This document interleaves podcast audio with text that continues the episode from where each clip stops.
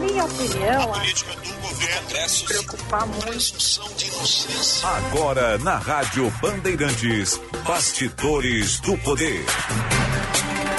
Apresentação Guilherme Macalossi.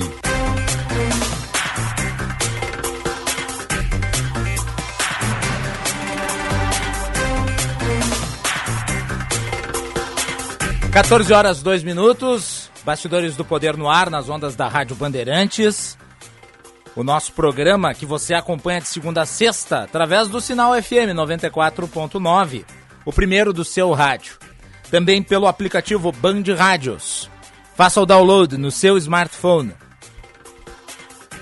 Leve a Rádio Bandeirantes para onde quer que você esteja. Na palma da sua mão, procure na App Store. Também o nosso canal no YouTube, Band RS. Se inscreva, clique para receber as notificações com as atualizações da nossa programação através de live por vídeo. A participação do nosso público pelo WhatsApp 98061 0949. Repetindo, 98061 0949.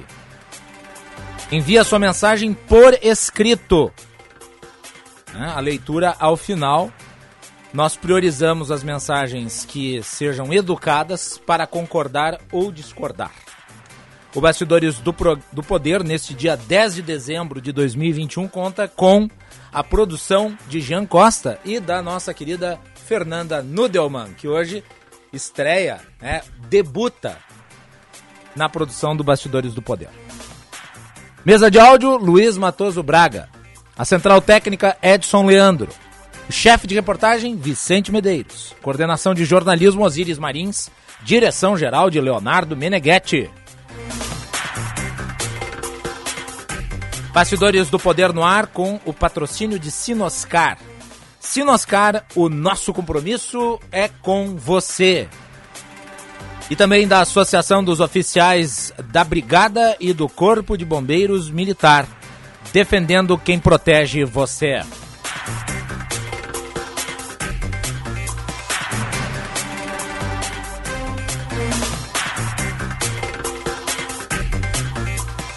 Fase final do julgamento da Kiss. Nesse momento fala o advogado Mário Cipriani, defensor de Mauro Hoffman. Nós estamos no momento dos debates após longo período de testemunhos, de defesa, de denúncia e também dos réus. Foi uma jornada e ninguém esperava menos. Uma jornada de dor, sofrimento, consternação, indignação, com altos e baixos. E quando eu falo baixos, certos momentos que não considero dos mais adequados. Nós tivemos falas que me pareceram fora de contexto, inoportunas, outras manifestações tanto de quem denunciava quanto da defesa que também não acho que agregaram de forma positiva. E o destaque, e eu acho que a atuação do magistrado tem que ser aplaudida, Orlando Facchini Neto se mostrou à altura do desafio. Ele que já era reconhecidamente um juiz de gabarito. Sabe a posição de quem está naquela função. Não apenas para fazer o juízo equânime dos peticionamentos da defesa e da, e da acusação, mas também para organizar o trabalho. Em mais de uma vez, ele se interpôs quando os excessos estavam dando a tônica. Portanto, ele calibrava a sessão para que as coisas andassem da forma que é adequado dentro do direito. O direito que é a racionalização do sentimento de justiça. Para ficar com uma frase que o meu querido amigo Reinaldo Azevedo mencionou em uma coluna recente. Uh, aliás, eu gostaria de agradecer ao Reinaldo. Hoje ele mencionou na Folha de São Paulo. Obrigado, Reinaldo. Fico muito feliz aí de ter sido citado. Então, retribuo também o citando. Claro, né, aqui do meu pedestal regional aqui no Rio Grande do Sul. Nós vamos tratar a fundo do caso Kiss. É, vamos fazer uma cobertura de fôlego. O Eduardo Carvalho está lá no Tribunal do Júri daqui a pouco nós vamos entrar em contato com ele. Tá? Mas não apenas isso. Hoje nós tivemos um ataque hacker ao Ministério da Saúde. O App Connect SUS, que é aquele onde você encontra o passaporte da vacina, está fora do ar. Terabytes foram sequestrados. O fato é que há uma ação insidiosa de criminosos virtuais atacando reiteradamente instituições públicas. E este governo não parece responder a coisa da forma como deveria. Eu me pergunto agora a insegurança daqueles que estão fora do país e que já se vacinaram e para reingressar terão de cumprir outros protocolos que não apenas a apresentação da carteira de vacinação, que é o mais adequado uma insegurança que se cria e que precisa ser respondida. Nós estamos falando, afinal de contas, de informações nossas. Informações que são da população. Firewall de defesa do Ministério da Saúde inoperante. Delinquentes agindo através da internet, operando e causando prejuízos. Nós vimos, aliás, aqui no Rio Grande do Sul, o que aconteceu com o Tribunal de Justiça. Não se pode tolerar que a ação destas figuras continue a sendo tolerada da forma como está. É preciso uma força-tarefa no sentido positivo, de maneira a desbaratar essas quadrilhas virtuais que colocam em risco a segurança do país. Também vamos tratar da nova da nova perspectiva inflacionária, novo recorde. O Brasil está com uma inflação de dois dígitos que supera inclusive a registrada durante o governo Dilma Rousseff. Precificação da taxa Selic lá em cima, acima de 11%. Devemos lembrar que ontem teve uma nova elevação. E tudo isso ao longo dessa edição do programa. Agora são 14 horas, 9 minutos, temperatura em Porto Alegre 26 graus. Vamos direto lá ao Tribunal do Júri. Nesse momento está sendo passado um vídeo. Aliás, ontem à noite foi veiculado o vídeo do incêndio dentro, com a correria das pessoas na boate. Certos momentos realmente tensos, para dizer o mínimo. Este júri que chamou a atenção do Estado e do país, porque afinal de contas, relativo à segunda maior tragédia da história. O caso da Boate Kiss só é inferior ao de um circo que foi queimado num ato criminoso ainda na década de 60, 70, morreram mais de 500 pessoas. Vamos então ao Tribunal do Júri. É, Mário Cipriani, advogado, quem está falando nesse exato momento. Braguinha, vamos botar ar. Exigiu, tirou fotografia, fez vídeo, foi uma vez, fez outra vez, fez um termo de ajuste de conduta, escreveu, assinou, eh, prorrogou, melhorou, ampliou. Quer dizer, tudo o Ministério Público sabia. Ninguém sabia mais daquela boate do que o Ministério Público. Que foi lá o promotor, a promotora foi lá, sabia, viu, deveria saber, tinha consciência. E aí, acontecida a tragédia, o Ministério Público lavou as mãos. Então, isso tudo está acontecendo porque o Ministério Público também está constrangido. Porque ele, Ministério Público, não olhou para dentro de si e não fez a parte que lhe cabia. E todos têm consciência, a pessoa mais humilde, mais simples, nenhum, não precisa ser operador do direito, não precisa conhecer o direito. As pessoas do povo olham e dizem, não, não, para lá. Eu trouxe essa referência eu trouxe essa referência porque foi trazido aqui a questão dos direitos humanos. Isso foi uma audiência pública com os pais. O doutor Mário Cipriani reproduziu aqui um vídeo de uma manifestação do deputado Pompeu de Matos, numa comissão da Câmara dos Deputados.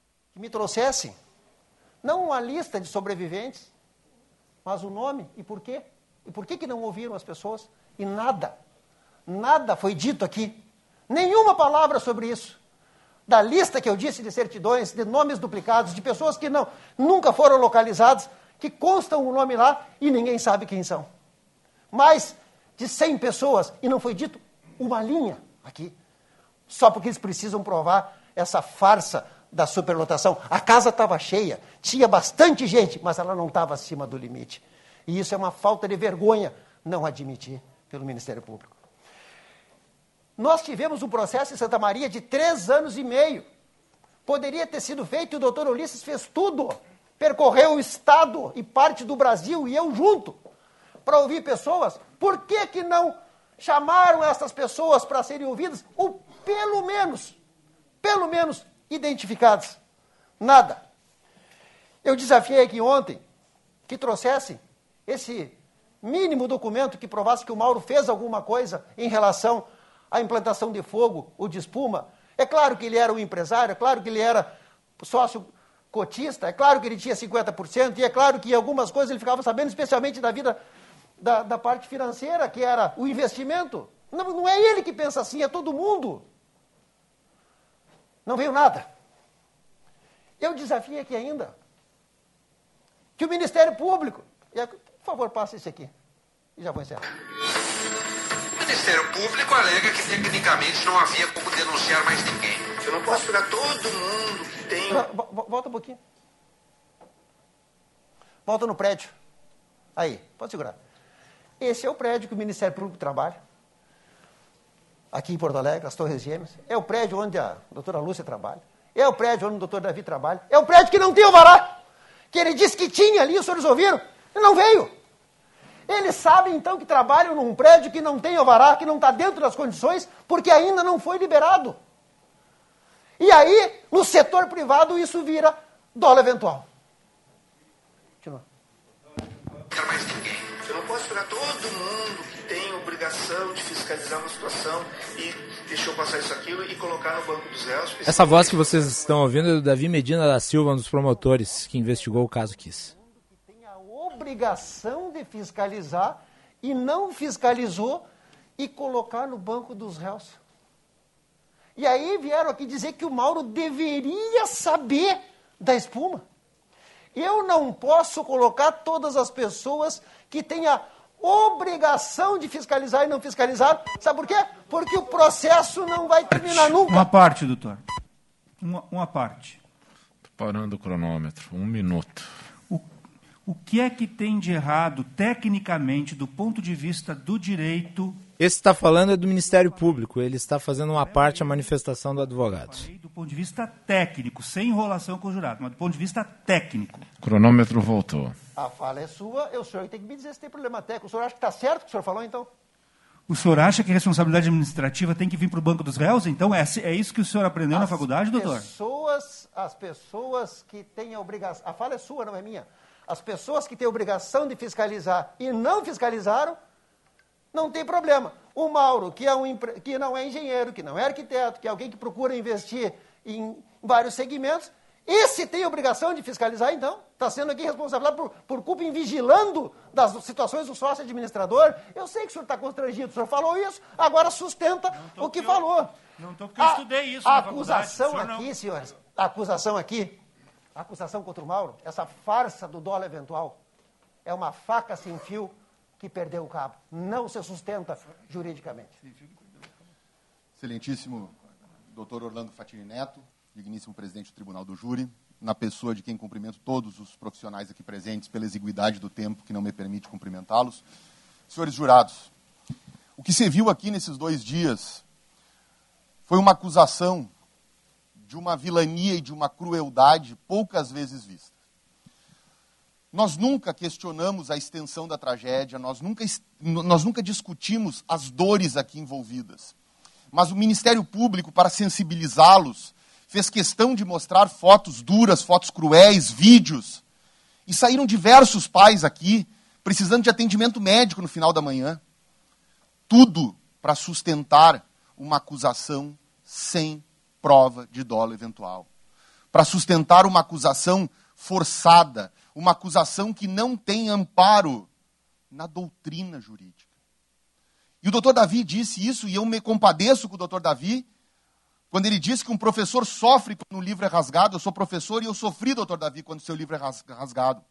Mas eu devo lhe dizer, doutor Davi, que todos os professores sofrem quando uma teoria é corrompida no plenário do tribunal do júri para atender a interesses midiáticos, para atender a interesses populistas, para atender ao clamor público.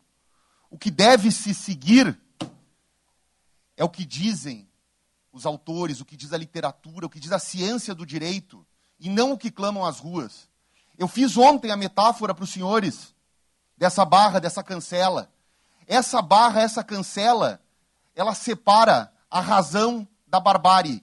Ela separa a justiça da vingança. O direito de, de, de buscar vingança. Então, as manifestações na fase de tréplicas é um debate mesmo. Não igual aos debates eleitorais, mas é um debate entre a defesa e a acusação. No caso, entre os advogados e o Ministério Público. E notem que há momentos em que se desborda né, nas uh, desnecessárias provocações.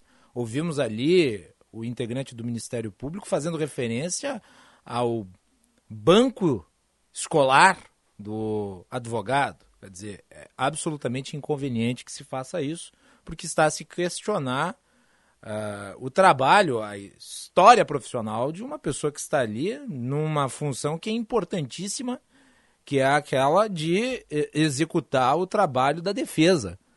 Vamos lembrar que em todos os países do mundo, e principalmente nas ditaduras, existe acusação. Só nas democracias existe a possibilidade de defesa. Essa, aliás, é a, característica das democracias liberais. Vamos comentar um pouco uh, esta semana do caso da Kiss. Daqui a pouco nós vamos com o Eduardo Carvalho, direto do Tribunal do Júri. Ele está fazendo uma cobertura de fôlego aqui para a Rádio Bandeirantes.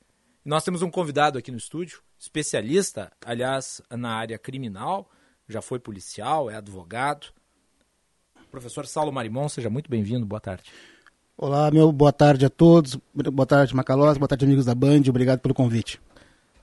Professor Saulo, uh, essa parte dos excessos, nós sabemos é que este é um caso que chama a atenção, porque afinal de contas ele foi é, muito importante. Ele foi uma ferida profunda na história da nossa vivência social. Chama a atenção, portanto, de toda a população aqui do Rio Grande do Sul, principalmente, Sim. mas também de fora.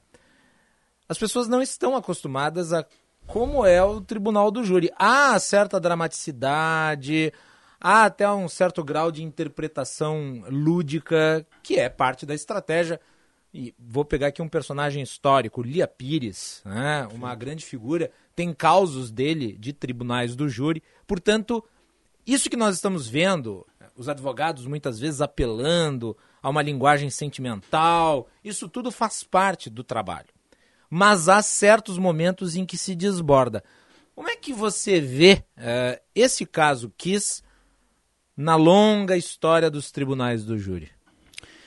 Bueno, Uh, primeiramente, antes de qualquer manifestação mais técnica, a Kiss foi uma tragédia. Sim. Porque, porque tragédia não massacre?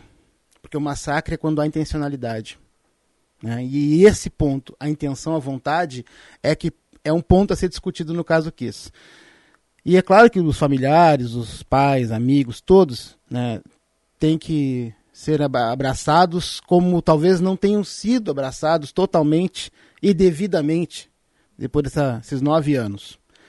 Bueno, uh, é preciso ter em mente que o advogado de defesa ele lança luz sobre um ponto que ele quer que seja percebido, que ele quer que o jurado, que é uma pessoa do povo, consiga visualizar o que ele está dizendo.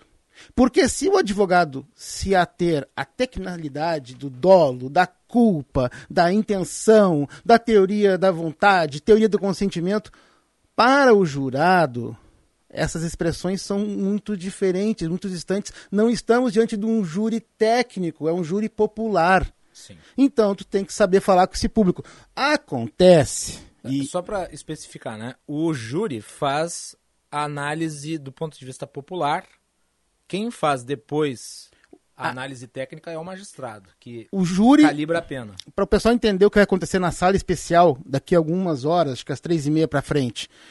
Os jurados ficarão sentados, incomunicáveis, não podem falar com ninguém.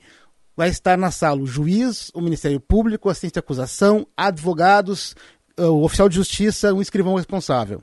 Eles receberão uh, duas uh, cédulas, uma sim e uma não, né? Os sete jurados, são só sete. Eles não podem debater, não podem falar, não podem dialogar. Podem até hipoteticamente fazer algum tipo de pergunta agora ao final do, da, da tréplica, que é o último momento. Eles podem tirar alguma dúvida conceitual, alguma coisa assim. Eles vão colocar numa caixa um voto. O outro voto será recolhido pelo oficial de justiça. Na primeira quesitação, que é para saber se houve o delito. Né? Depois, se houve participação, seleção dos autores, e assim sucessivamente. E assim os jurados vão decidir no quarto voto, que é, abre-se a caixa, no quarto voto contado a favor do sim ou do não, nem se conta o restante. Tecnicamente, pela, pelo sigilo da votação, nós sempre iremos falar em maioria. Então, por maioria é absolvido, maioria é condenado.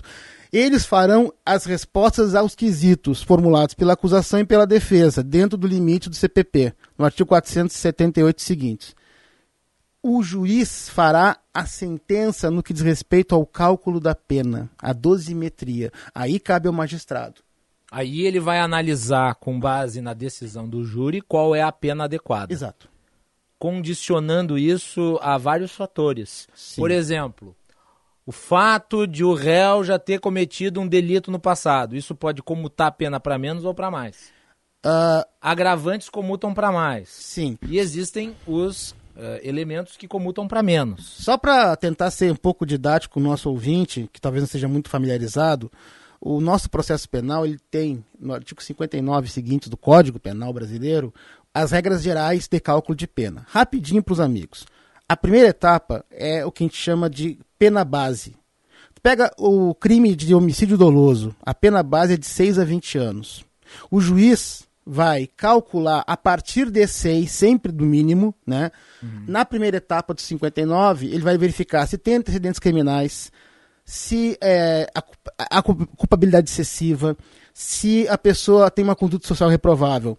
Via de regra, tem oito elementos ali para ele enfrentar. Via de regra, e pelo que eu imagino no caso, talvez haja um acréscimo, suba dois elementos. No caso em questão, talvez pudéssemos falar hipoteticamente numa pena, na primeira etapa, pulando de seis anos para sete anos e meio, sete anos, sete anos e dois meses, nessa faixa. Daí vem a segunda etapa, que são as agravantes e atenuantes. Agravante, como a própria palavra fala, agrava a pena. O uso do fogo pode ser considerado? É uma hipótese a ser considerada. Depois, atenuantes, talvez a, o prestar um efetivo socorro, alguma coisa assim não é muito assim. Nem todos os casos têm agravantes e atenuantes. E aí chegamos na terceira fase do cálculo, que é uma, a única parte mais especificamente que a lei prevê, fração, ou seja, um aumento fracionário. No caso, pela quantidade de vítimas, se for homicídio doloso, 242 mortos, eu entendo que aumentaria na metade daquilo que foi calculado até agora. Então, hipoteticamente, se chegamos lá a oito anos, que seja, na fase de, de, de, na pena provisória, que é agravantes e atenuantes, aumenta, aumenta mais metade disso, são quatro, são 12 anos de reclusão. 12 anos talvez seja a pena que possa ser aplicada no caso. E daí, dentro dessa pena de 12 anos, existem elementos que podem fazer com que a pessoa não cumpra ela no fechado durante todo o período. O próprio, o próprio Código Penal. Com base na lei de execuções penais. Né? Na lei, no próprio Código Penal e na LEP fala da progressão de regime, que todos têm direito. O Brasil adota um sistema Sim. que é de regime aberto, fechado, semiaberto e aberto, para que essa pessoa volte ao convívio social através do trabalho, do estudo, etc. Então, desses 12 anos, dois anos no mínimo, porque é um, é um homicídio simples, né, qualificado, esta pessoa vai ficar recolhida. Já ficou cinco meses é recolhida, é, é detração penal, desconte-se esses cinco meses. É, é, importante compreender a dosimetria da pena e qual vai ser a sentença, para depois entender o que, afinal de contas, vai ser imposto ao réu. É, hoje, a grande dúvida é, o júri reunido tem até oito horas para deliberar a respeito. Sim. E nesse momento ele não pode discutir o assunto. Eles são, eles são Não vedados. é como o tribunal americano. Nada a ver, nada a Diferente, ver, presta nada atenção, o sistema jurídico brasileiro é diferente do sistema Totalmente, jurídico americano. totalmente. Tem aquele filme que eu já recomendei para vocês, que é importante assistir, porque afinal de contas são referências, mas não dizem respeito à nossa realidade. Eu acho que até é, é importante a gente conhecer quais são os outros, os outros regimes jurídicos. Tem aquele filme chamado Doze Homens e uma Sentença. Uhum. É, no sistema americano, a decisão do júri ela tem que ser unânime. Consensual. E este filme conta a história de um júri reunido após as deliberações e os debates do tribunal e é focado no debate do júri. Um dos jurados vai na contramão dos demais. Onze eram eh, a favor da condenação, um contra, e só pode haver uma conclusão a partir do momento em que todos estão de acordo. E no processo, este que tem dúvida razoável e, portanto, votaria pela inocência do réu, ele vai convencendo através de argumentos e vai, inclusive, requisitando ao tribunal as provas para fazer o reexame delas, mudando a posição dos demais até que se chegue a uma outra decisão. A história é brilhantemente contada. Tem o filme original, que é estrelado pelo Peter Fonda, e a refilmagem de 97 e 98, que é com o Jack Lemmon e George C. Scott. As duas versões são ótimas. Mas essa não é a realidade brasileira. A realidade Não. brasileira é diferente. Daí tu explica ela, professor. Pois então, aqui no Brasil não tem essa ideia de conversar entre os jurados, debater entre os jurados, de construção de consenso. Eles votam em silêncio. Tá? Não há nenhum tipo de conversa. Não há nenhum tipo de contato. Inclusive, ah, não pode nem os advogados de defesa se manifestarem ali dentro. Tem que ficar tudo em sigilo. E os jurados vão responder esses quesitos que a legislação prevê e que a defesa pode ter formulado. E aí que tem um detalhe interessante que pode ainda acontecer. O que, que pode acontecer no caso Kiss? Bom, pode acontecer a condenação, pode acontecer a absolvição. A absolvição quer dizer que o júri entende que aquela pessoa não incorreu na prática do delito.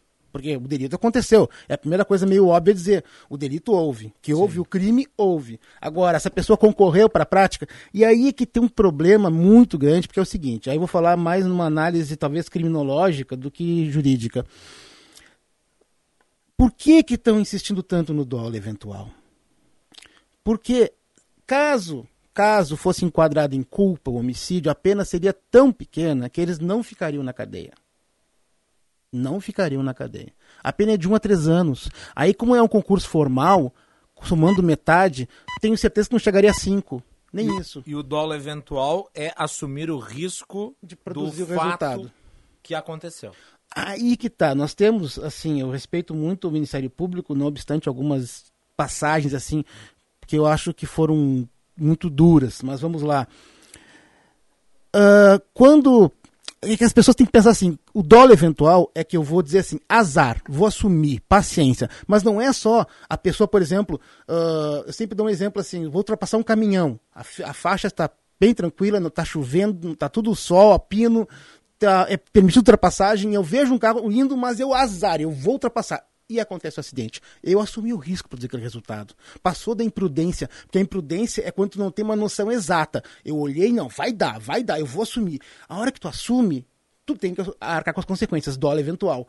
Até em 97, por exemplo, quando alguém bebia e dirigia, a pessoa respondia por homicídio culposo. Porque no momento que está bêbada, dentro do carro, quase que dormindo sobre o volante, e passa atropelando alguém ou matando alguém, ela ia dizer: Não, mas eu não tinha consciência. Eu estava tão embriagado que eu não tinha noção. Aí o STJ passou a mudar o entendimento, dizendo: Não, isso aqui é dólar eventual. Tu assumiu o risco quando lá atrás começou a beber. Sim, tu decidiu beber e sabia da possível Então isso é um, entendimento pacificado hoje. O, o que acontece é o seguinte: temos que pensar nos, nos atos. Quando o músico co- comprou o foguete, por que, que ele comprou aquele fogo de artifício de 2,50 e não de 74? Guarda bem isso, ouvinte. Era 50 reais o produto, ele comprou por 2,50. Então essa tragédia por 47,50 seria evitada. Ponto. Né? É uma economia que não, não, não deve ter acontecido. Mas quando ele levantou aquilo para fazer aquela festa, ele tinha a consciência de que vou produzir um resultado morte, que eu vou queimar isso aqui e azar. Eu, com todo respeito a quem pensa o contrário, e especialmente com a dor dos familiares, eu entendo que estão esgarçando o conceito de dolo para que haja uma responsabilização penal que leve a uma punição encarceradora. Com isso, não estou dizendo que não foi nada, foi muito. Foi muito grave. Só que a gente tem que pensar no direito dentro das regras que nós temos ao tempo do fato. E ao tempo do fato, nós temos duas opções, dois caminhos a seguir. Um, que era homicídio culposo, que nem júri deveria estar, né? Que é crime doloso contra a vida no júri, é júri singular, ou homicídio doloso. E aí vem aquela questão: dolo direto, no meu entender, não há a menor condição. Agora eu pergunto, quando o Elisandro Spor colocou aquela espuma, que ele, visa, visava sempre impedir o barulho. O foco dele era parar com o barulho da vizinhança. Quando ele coloca a espuma e causa, porque o rapaz acendeu, porque a espuma sozinha não causaria a tragédia. Foi o rapaz, observem, é como uma queda de um avião. Né? São um conjunto, um conjunto de fatores. De fatores. Os aros vão se fechando. O aro, quando ele colocou a espuma, era o primeiro halo. Não podia ter posto a espuma, não podia, não servia para aquilo. Ele não foi, uh, ele foi negligente e foi imprudente. Mas não dá para dizer, na minha ótica jurídica, a ponto de dizer, não, eu vou assumir o risco morte. Porque tu está esgarçando um conceito de dolo para gerar uma responsabilização. No caso que tu falaste agora, do, do, do cinema... Mas sabendo que a boate não tinha condições, permitindo que alguém acendesse um objeto incendiário, ele não estava assumindo o risco de que algo muito grave acontecesse? Eu penso assim, uh, se ele olha o objeto incendiário e pensa, ou, ou fala com amigos. Sim, ele ah, não podia medir a consequência. Sim. No sentido de, bom, eu não sei qual que vai ser o resultado dessa sei. espuma pegar fogo. Mas eu sei que com espuma, isso é uma presunção fácil de sim, fazer, sim. com espuma num teto baixo e um objeto incendiário sendo acendido, a chance de pegar fogo é grande. Sim, existe, existe a chance. Aí que vem uma, uma questão importante que estão tanto debatendo, que é a lotação da, da, da KISS, que eu até honestamente não entendo uh, ah, para que tanto debate, porque assim, ó, se são 242 mortos, e eu imagino que todos ou quase todos estavam na boate. Talvez algum bombeiro tenha morrido. Então tu tem que colocar nesse critério. Mais 636 vítimas. Se todos estavam na boate, é uma soma aritmética, passa de 800, quase 900. Se o laudo inicial falava em 691, estava superlotada. Agora vem a pergunta: por que, que a, a, o Ministério Público insiste tanto na superlotação? Para dizer que havia dólar eventual. Que ele estava assumindo risco, porque estava lotada. E a tese dele é que não há prova desta, dessa superlotação por outra razão. Mas todas as testemunhas apontam a superlotação. Todas aquelas que se manifestaram ali, que sobreviveram. Sim, mas aí, aí eu quero fazer uma, uma ideia assim, ó. Nós aqui, por exemplo, se a gente vai... Eu, devo dizer, na época eu tinha 26 anos. Eu era frequentador de Sim, de boates. boates. Na época. Uh, as festas são costumeiramente Lota, super lotadas a ponto das pessoas não conseguirem se mexer. Mas aí, aí, aí Macalossi, eu tenho que dar para o ouvinte da nossa, da nossa rádio aqui e para ti a seguinte ideia. A sensação de lotação, ela é uma coisa que é até fácil de compreender. Se um amigo aqui está andando num ônibus no final do dia e está bem apertado, está super lotado, beleza. Mas para aferir para fins de responsabilização penal, até porque nesse cálculo que eu lhe falei, quando o crime é tentado, como homicídio tentado, tu vai uh, ter uma redução, mas no concurso formal tu vai ter um aumento até metade. A quantidade de feridos, a quantidade de pessoas vai ajudar nesse cálculo. Vai chegar na metade? Vai chegar na metade pela quantidade de gente. É difícil que seja menor que isso, metade pelo menos, para aumentar a pena. Mas a, a questão é, as comandas que estavam no caixa não foram recolhidas pela polícia, pelo que eu li no, no relatório, no denúncia, não foram recolhidas para contar quantas pessoas entraram. Então, nós não temos uma prova cabal da quantidade, temos uma sensação, uma percepção de que estava lotada. Eu entendo que só pelas. De novo, volto a dizer, pela quantidade de pessoas mortas e feridos, estava superlotada. Não vejo nenhum motivo para discutir mais isso. Este número já me permite. Se o laudo da arquiteta diz que era máximo 691 pessoas, se está com mais de 800, está superlotada. Ah, mas se entrou e saiu. Bom, afinal, aí vai ficar difícil, mas assim, eu insisto que esse detalhe não é tão, tão decisivo no caso. Para mim, o mais decisivo é pensar o seguinte: se duas coisas que aconteceram como ter acontecido. Primeiro, a não está funcionando. Por e daí você vai para uma esfera que ficou de fora disso, que é a esfera é, da fiscalização administrativa e, e daí muitos criticam, deixa, inclusive deixa... a decisão do Ministério Público de ter deixado de fora muitos que foram apontados para indiciamento pela Polícia Civil à época. De- Inclusive, eu conversei com o delegado. O delegado Marcelo Arigoni Marcelo Sandro... Arigoni participou esta semana aqui do Bastidores do Poder. Eu, eu penso que a única coisa que o delegado, na minha ótica, assim, eu, eu li o relatório de novo do inquérito, tinha lido na época, porque sou professor da área jurídica, né? E li de novo antes de vir para cá ontem. Ele andou mal foi na história do concurso material que ele, que ele apontou. Porque ele, na visão dele, artigo 69, concurso material é quando há vários atos e vários resultados. Houve um incêndio. Não tem como ser vários incêndios. Foi um incêndio só, então é concurso formal. Uma ação, vários resultados. Se eu bato de carro e atropelo cinco pessoas, é concurso formal de feridos. É uma ação, cinco resultados. Então, aí o Ministério Público corrigiu essa falha da polícia, na minha ótica, né, de dizer isso. E também, assim, ó, eu li a, a- o relatório do Botkiss, na parte do doutor César Schimmer, que com todo o respeito que ele merece, penso eu que juridicamente a prefeitura, não talvez o prefeito, porque é, não tem como dizer teoria do domínio do fato, se ia preponderar que o prefeito teria noção, teria como prever ou antever, mas é, é óbvio, me parece muito claro que a boate, com os documentos que não tinha, não poderia estar em funcionamento. Esse é o detalhe. Por que, que ela foi aberta? Perfeito. Eu não vou contestar aqui essa colocação que o senhor faz. Uhum. Quer dizer, de que ela deveria estar fechada. Ok? Interditada. É, interditada. Portanto, a administração pública, em algum grau, tinha responsabilidade sobre o fato em si. Uhum. Agora, voltando para o réu que está sendo julgado, né, voltando para os dois sócios que estão ali entre os quatro que estão sendo julgados. Ao manterem a boate aberta, sem os qualificativos para tanto, isso não configura mais um argumento em favor da acusação? De que eles assumiram o risco? Eu vou, eu vou dizer a resposta. estou fazendo perguntas Mas, provocativas, mas, essa, eu acho que são mas é essa, perguntas. essa a ideia. Eu vim para isso. Eu vim aqui para debater e para responder perguntas capciosas. Né? Ah, em resposta a isso, eles vão dizer o seguinte: mas a gente só abriu porque tinha autorização, a prefeitura autorizou, a prefeitura não vedou.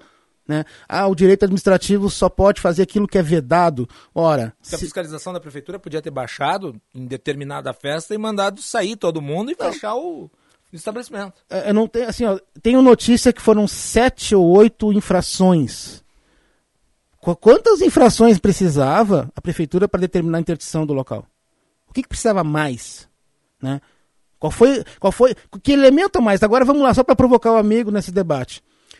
Ah, nós estamos discutindo se o Elisandro, se o Mauro, Mauro Hoffman, que diz que não tinha, só tinha poder de gerência, não tinha poder de decisão lá dentro, que algumas testemunhas dizem o contrário.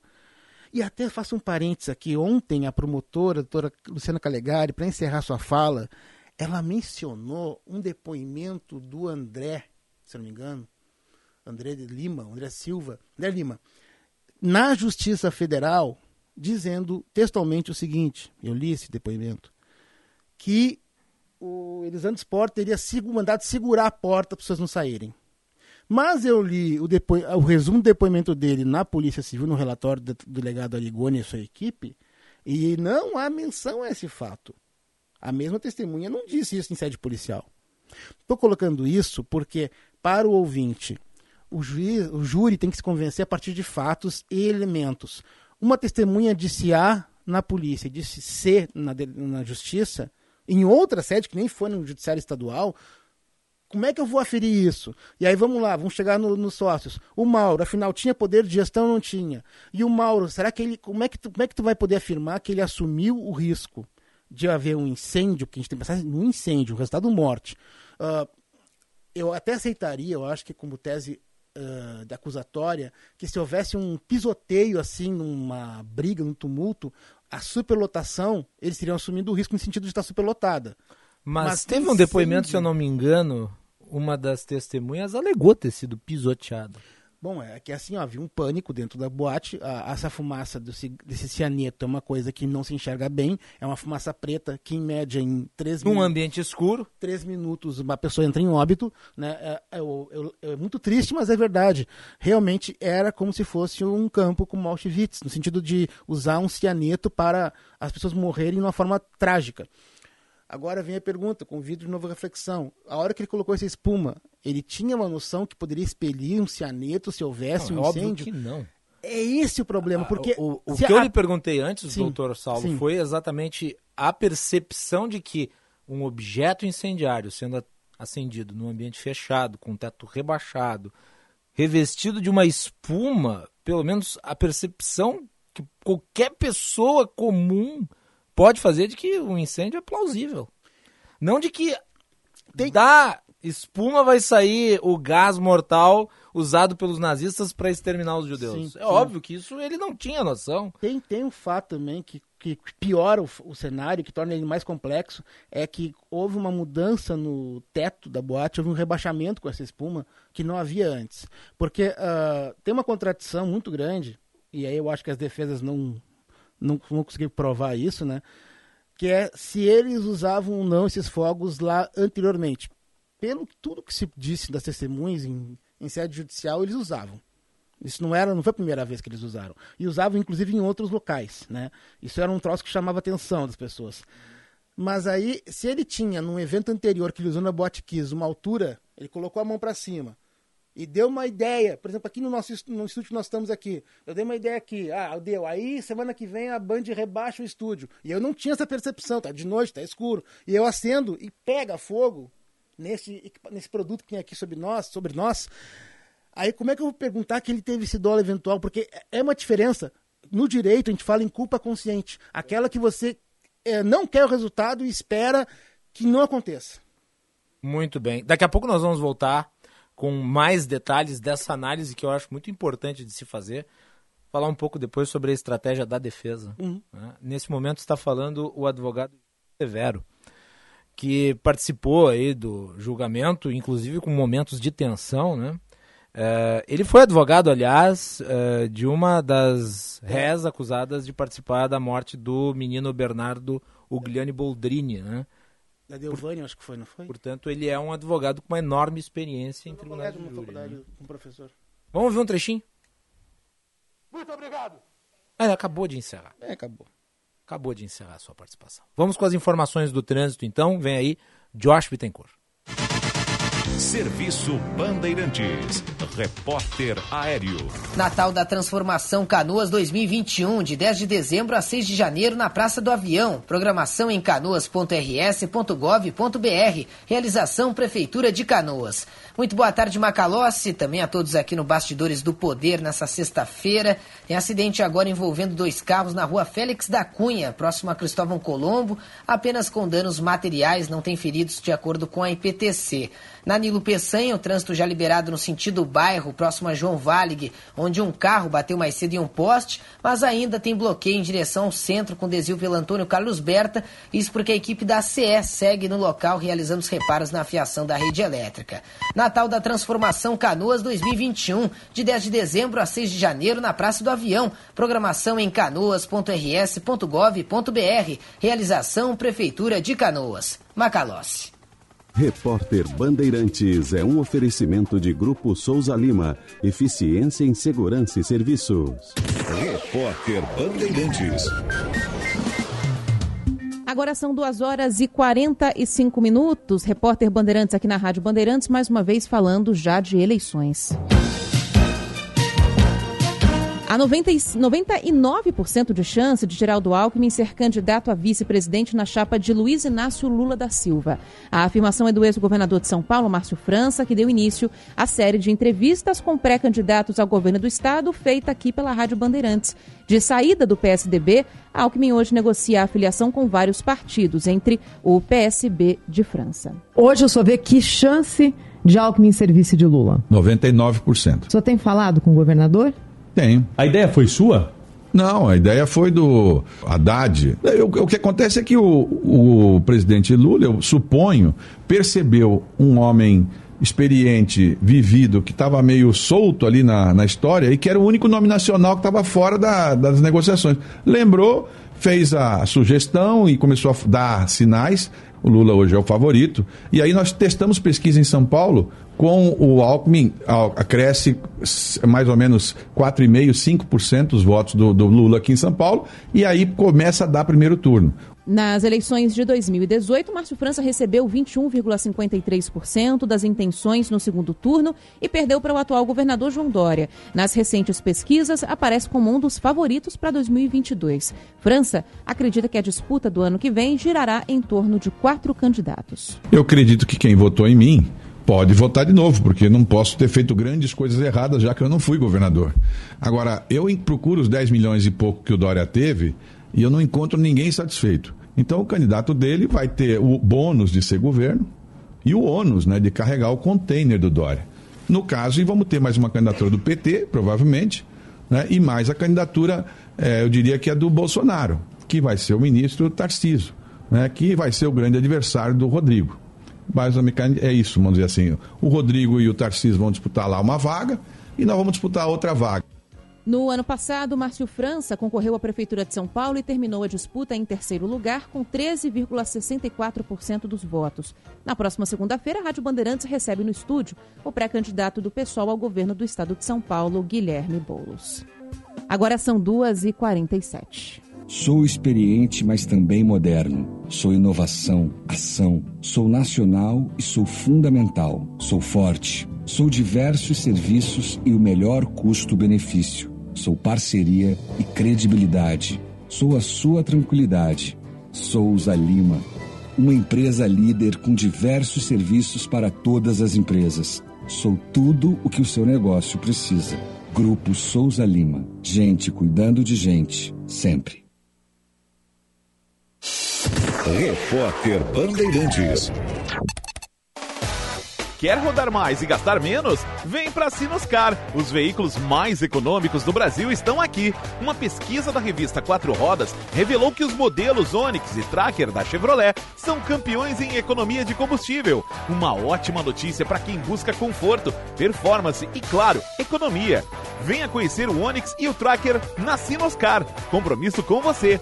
Se beber, não dirija.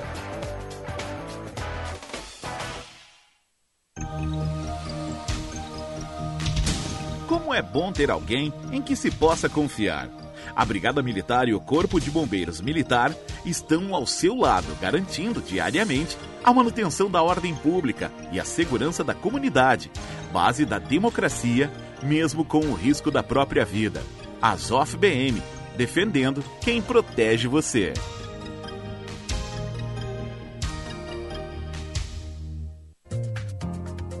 Semana de inauguração Ótica São José Canoas. Confira as promoções. Compre lente multifocal e ganhe armação exclusiva. Compre óculos completo visão simples e ganhe as lentes. Aproveite. Sua idade é o seu desconto nas armações exclusivas. Corra, é por tempo limitado. Ótica São José Canoas. Rua 15 de janeiro, 295. Venha conferir. Ótica São José, a especialista em óculos.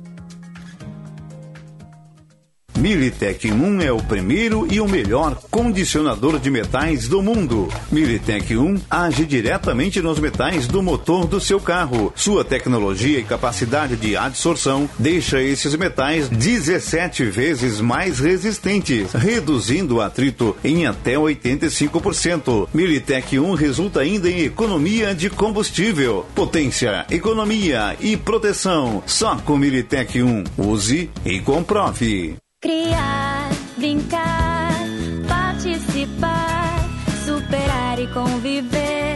O saber tem muitas faces, tudo isso é aprender. Mil ideias, pensamentos, conteúdo, acolhimento. Santa Inês é o que transforma novas formas de conhecimento. Colégio Santa Inês. Novas formas para o conhecimento. Matrículas abertas. Da educação infantil ao ensino médio.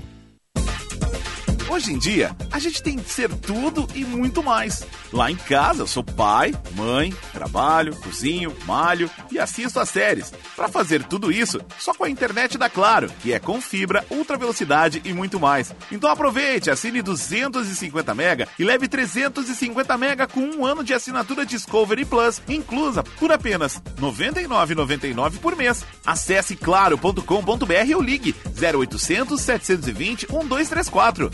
Claro, você merece o novo. Consulte condições de aquisição. Atenção, fique atento. Beba água pura, muita água, livre de vírus e bactérias. Água sem cheiro, sem gosto, com importantes sais minerais, ideal para a sua saúde e de sua família. Purificadores e mineralizadores de água natural, gelada e alcalina, com ou sem ozônio é na WaterSul. Ligue o WaterSul 3231 4567. WaterSul, atenção total ao cliente 3231 4567. Visite o nosso site www.watersul.com.br. Para um novo você, uma nova Volkswagen. Na Unidos você encontra o revolucionário Nivus e toda a inovação da T-Cross com saldo em até 36 vezes. E com um detalhe a mais, as três primeiras revisões grátis. Unidos, a casa da Volks, na Ipiranga, pertinho da PUC. Aproveite, é a sua oportunidade de ter um Volkswagen zero quilômetro. No trânsito, sua responsabilidade salva vidas. Volkswagen. Rádio Bandeirantes. Fechada com você. Fechada com a verdade. Você está ouvindo Bastidores, Bastidores do, poder, do Poder na Rádio Bandeirante. Com Guilherme Macalossi.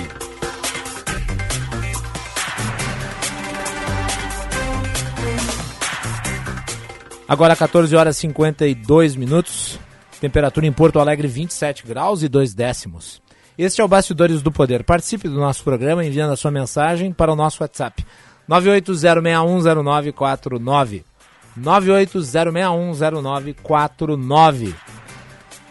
O foco deste programa é, no caso Kiss, hoje trataremos também né, desse ataque hacker ao Ministério da Saúde. Até o momento não há informações consolidadas.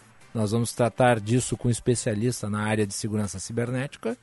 Então fiquem ligados mais adiante na edição ainda de hoje do Bastidores do Poder. Este programa que tem o patrocínio de Sinoscar. Para a Sinoscar, compromisso é transformar sonhos em conquistas que trazem qualidade de vida. Sinoscar, compromisso com você. E também da Associação dos Oficiais da Brigada Militar e do Corpo de Bombeiros Militar. Há 31 anos, a Azof BM está ao lado da lei, lutando pela máxima efetividade da cidadania. Azof BM, defendendo quem protege você. Atenção, fique atento, beba água pura, muita água, livre de vírus e de bactérias. Água sem cheiro, sem gosto, com importantes sais minerais, ideal para sua saúde e de sua família. Purificadores e mineralizadores de água natural, gelada e alcalina, com ou sem ozônio, é na WaterSul. Ligue o WaterSul 3231 4567. 3231 4567 WaterSul. Atenção total ao cliente visite o site www.watersul.com.br.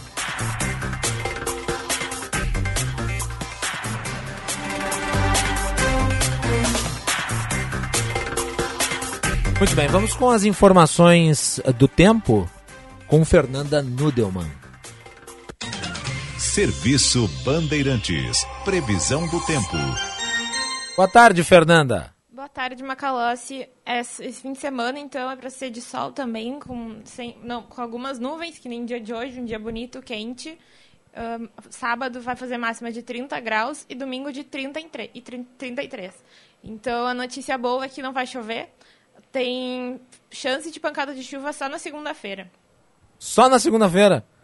Bom, então vamos aproveitar um final de semana de sol e temperaturas agradáveis. Obrigado, Fernanda, pelas informações do tempo aqui no Bastidores do Poder. Daqui a pouco tem também mais informação do trânsito. Nesta sexta-feira, em geral, dia de muita movimentação, principalmente nas saídas e entradas da capital.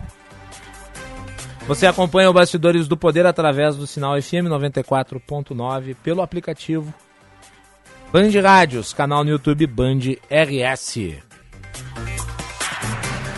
Braguinha, ontem eu fiquei até às duas horas da manhã acompanhando a grande cobertura que a Rádio Bandeirantes fez deste momento derradeiro do Campeonato Brasileiro, a última rodada, que terminou de forma melancólica para o Inter e catastrófica para o Grêmio. E eu acho que são as duas palavras que caracterizam bem, né? O Internacional terminou melancolicamente, cinco pontos acima uh, do primeiro colocado do grupo do Z4. E o Grêmio afundou, o Grêmio foi o primeiro colocado do Z4. E agora disputará a segunda divisão. Então eu aproveito o espaço para parabenizar toda a nossa equipe do jornalismo esportivo pela brilhante cobertura. E eu acho que a... o destaque é o Ribeiro Neto, fazendo a narração. Grande Ribeiro Neto. Né? Se desdobrando aí nas funções de narrador. Junto da nossa dupla de Marcos, né? que estavam usando a goela para narrar a tragédia em que a dupla Grenal estava metida, mas mais especificamente o Grêmio. E chama atenção, e eu não posso deixar de mencionar a indiferença né, do Douglas Costa, que acenou, dando tchauzinho para a torcida. Meus caros, acabou a era do futebol com ídolos. Isso não existe mais. Hã? Existem pessoas interessadas uh, no dinheiro que o mundo esportivo pode dar e algumas sequestradas por um certo alinhamento da realidade. Sim, existem perfis morais e eles devem ser analisados segundo as circunstâncias. E as ações objetivas indicam isso.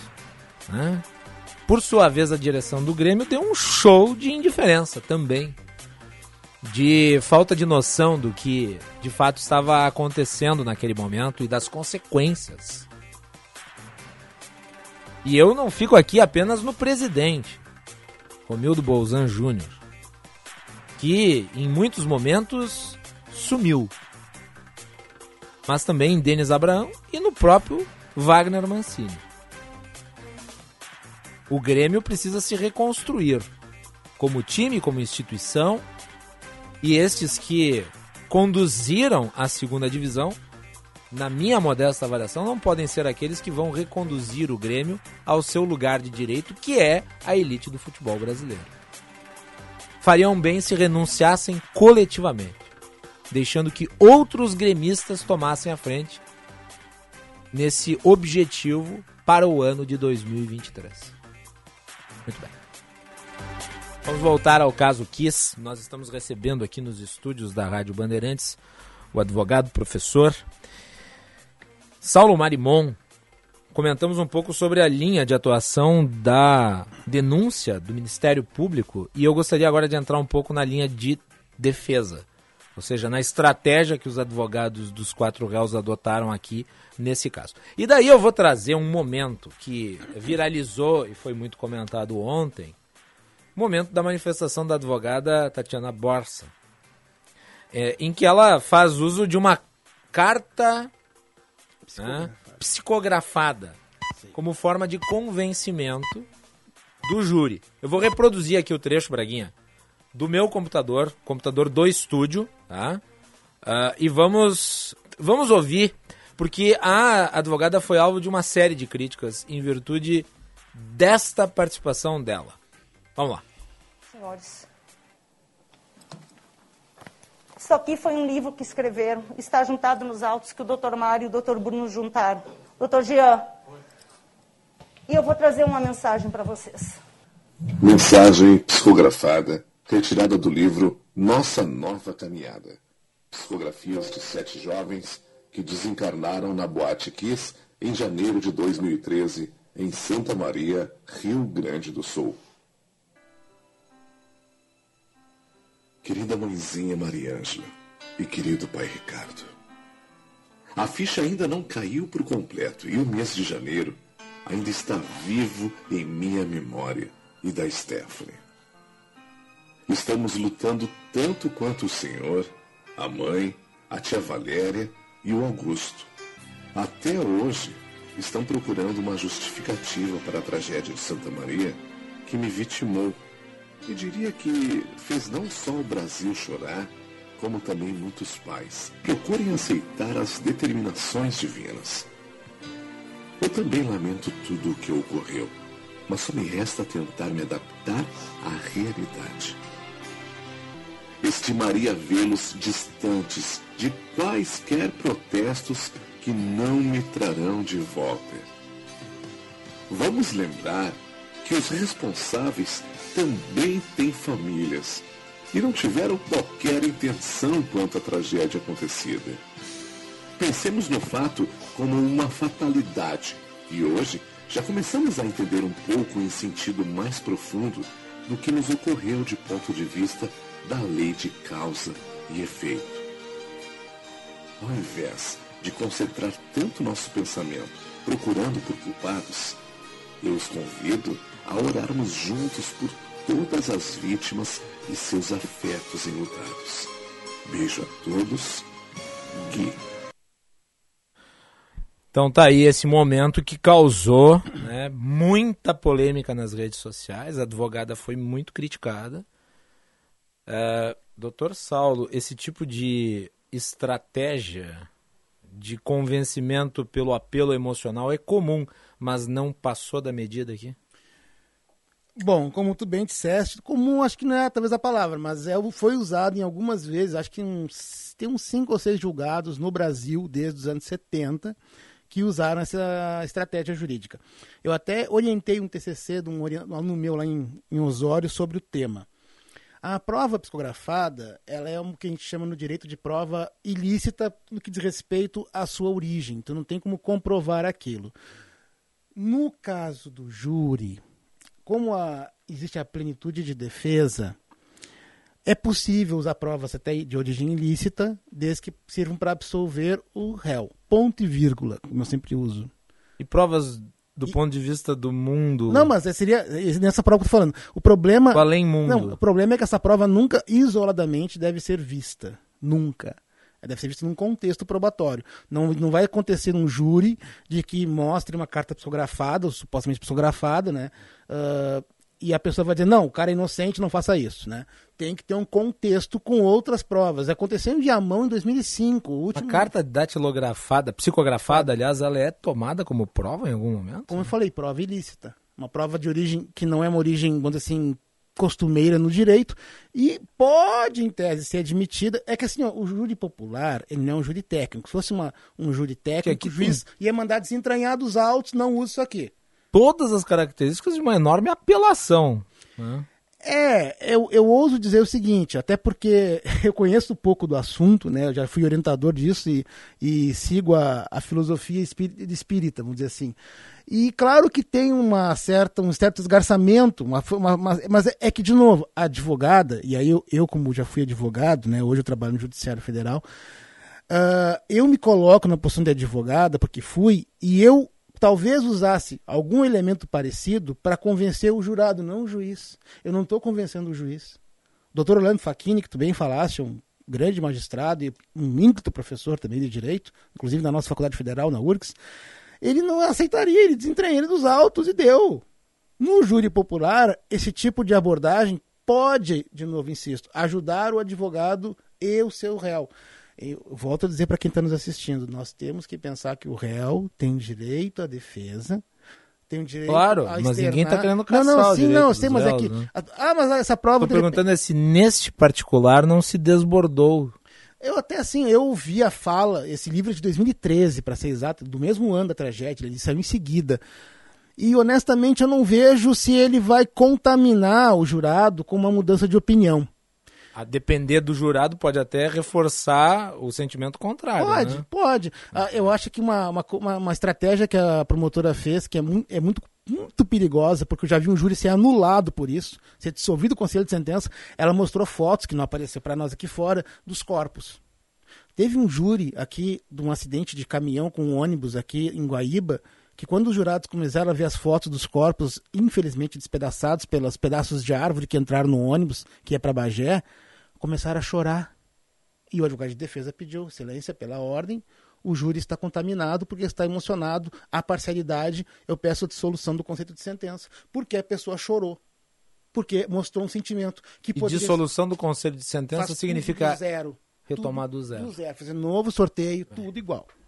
Muito bem. Uh, Fernanda Nudelman, nós temos o Eduardo Carvalho à disposição. Muito bem. Vamos então lá ao Tribunal do Júri. Eduardo Carvalho está fazendo a cobertura para a Rádio Bandeirantes. Eduardo, as atualizações aí do Tribunal do Júri. Boa tarde. Boa tarde, Macalossi. Boa tarde a todos que nos acompanham aqui na Rádio Bandeirantes. Nesse momento, quem fala é o último defensor aqui no Tribunal de Júri do caso da Boate. Jader Marques, representante de Alessandro Spor, o Kiko, faz a sua manifestação. Depois dele, a gente já vai ter, então, a fala do juiz para os jurados se estão aptos ou não para votar. Jader Marques, que tem seguido a linha de não pedir a absolvição do réu, mas sim para retirar o dolo eventual do seu caso. Ele que faz uma manifestação agora teve início há pouco, encerrou também a de Jean Severo, advogado de Luciano Bonilla Leão. Inclusive um destaque sobre isso é que o advogado chegou a passar mal, precisou de atendimento médico, foi retirado do plenário pela equipe de apoio, levado aqui para um ambulatório aqui bem próximo do plenário. Em seguida ele deve retornar ao foro central aqui segue no prédio, mas está no atendimento, ele deve voltar ao plenário em seguida. Fez uma manifestação bem exaltada, bem forte, e aí acabou passando mal. Nesse momento, então, Jader Marques vai se manifestando, a expectativa que é muito grande por aqui, justamente pela sala secreta, a sala especial que é chamada, onde os jurados devem fazer a votação. Eles têm até oito horas para isso, mas a expectativa que a gente tem, a previsão, na verdade, é de que seja de pelo menos quatro horas, e aí, por volta das sete, sete e meia da noite, a gente consiga ter o resultado. Claro que com aquela discussão, eu estava acompanhando o programa aqui, a discussão de vocês sobre o dólar eventual, que é justamente o grande debate entre o Ministério Público e os defensores. Né? O Jader Marques agora, nesse momento, tenta provar, inclusive, que não há o dólar eventual por parte do Alessandro. Ele mostra uma cronologia da Boate Kiss, mostra que as reclamações de barulho vêm antes dele assumir a boate. É importante a gente trazer essa informação porque o Kiko ele assumiu a Boate Kiss apenas em 2010. Antes a casa havia sido construída, na verdade era um cursinho, foi transformado em boate pela família de Tiago Muti, um dos depoentes aqui da Kiss, não ia bem, ia, ia fazer festas que não estavam muito boas, era inclusive tinha um apelido em Santa Maria que era de Kids, porque era festas apenas para pessoas menores, pessoas de escola, não conseguia fazer sucesso, e aí a casa foi colocada à venda, Elisandro compra a Boate Kiss por um valor de um carro usado e mais 10 mil reais. Aí ele assume então a casa noturna, fica então, nesse momento, a defesa de direção do esporte vai mostrando toda essa cronologia da boate para tentar tirar o dólar eventual do réu. Expectativa, de novo, muito grande por aqui, esse que deve ser o último dia do julgamento do caso da Botiquis. Muito bem, Eduardo Carvalho daqui a pouco retorna aqui no programa para trazer mais atualizações. Obrigado, Eduardo. Valeu, Macalossi, um abraço. Aí então. Vamos voltar ao Tribunal do Júri, vamos botar ao vivo lá. Nesse momento fala a defesa. De luz, eles disseram o seguinte, que isso tudo passou pelos bombeiros. Eles disseram que isso tudo passou pelos bombeiros. E sabe o que, que a polícia disse? Que eles deveriam ser processados por homicídios dolosos juntamente com os donos da casa. Puxa, mas não é isso que eu estou dizendo? A polícia disse isso. Tá lá, ó. Fica claro e evidente que a omissão na adequada e correta fiscalização por parte dos investigados. Olha lá, tá escrito. Não sou eu, gente. Não sou eu, está escrito. Se não está escrito lá. Esse é o advogado então, Jader Marques, defensor de Alessandro Sport. Assumiram o risco do resultado, tendo suas condutas nexo de causalidade com as 241 mortes. Ninguém vai negar o trabalho da polícia. Por mais que eles tenham liquidado, não só com a honra, com o conhecimento, com a capacidade de trabalho dessa gente, mas talvez até com as suas condições posteriores de trabalhar em locais adequados, porque estão todos removidos para o sertão. Aí, o que, que disseram do Alex Rocha Camilo? Olha lá, homicídio culposo. Ah, é? Por quê? Alex da Rocha Camilo, porque deu o alvará de proteção contra incêndio. Na época, o capitão Camilo assinou a citada renovação. E o Marcos Vinícius Birman, lá da prefeitura? Tinha a prefeitura no meio desse negócio? Por homicídio? Tinha. O que, que disse? Concedeu o alvará de localização da KISS em 14 de 4 de 2010. Pensem comigo, nexo causal. Se esse secretário faz o seu trabalho, se esse secretário faz o seu trabalho, se esse secretário faz o seu trabalho, o Kiko não compra essa boate. Não compra essa boate. Aí eles estão dizendo o seguinte: quando a fiscalização não faz o que, não, o que, o que tem que fazer, se ela se omitiu, que é o que o delegado diz, todos os delegados, minha homenagem a todos eles, a toda a Polícia Civil que trabalhou nesse caso, se se omitiu tem que responder. Tá lá. Alex da Rocha Camilo chancelou, olha as guardas, as barras de guarda-corpo que ele fiscalizou. E aí digam, pensem comigo aqui, por que, que eu estou fazendo isso, gente? Para que vocês entendam qual é o discurso de defesa do Kiko. É assim, ó.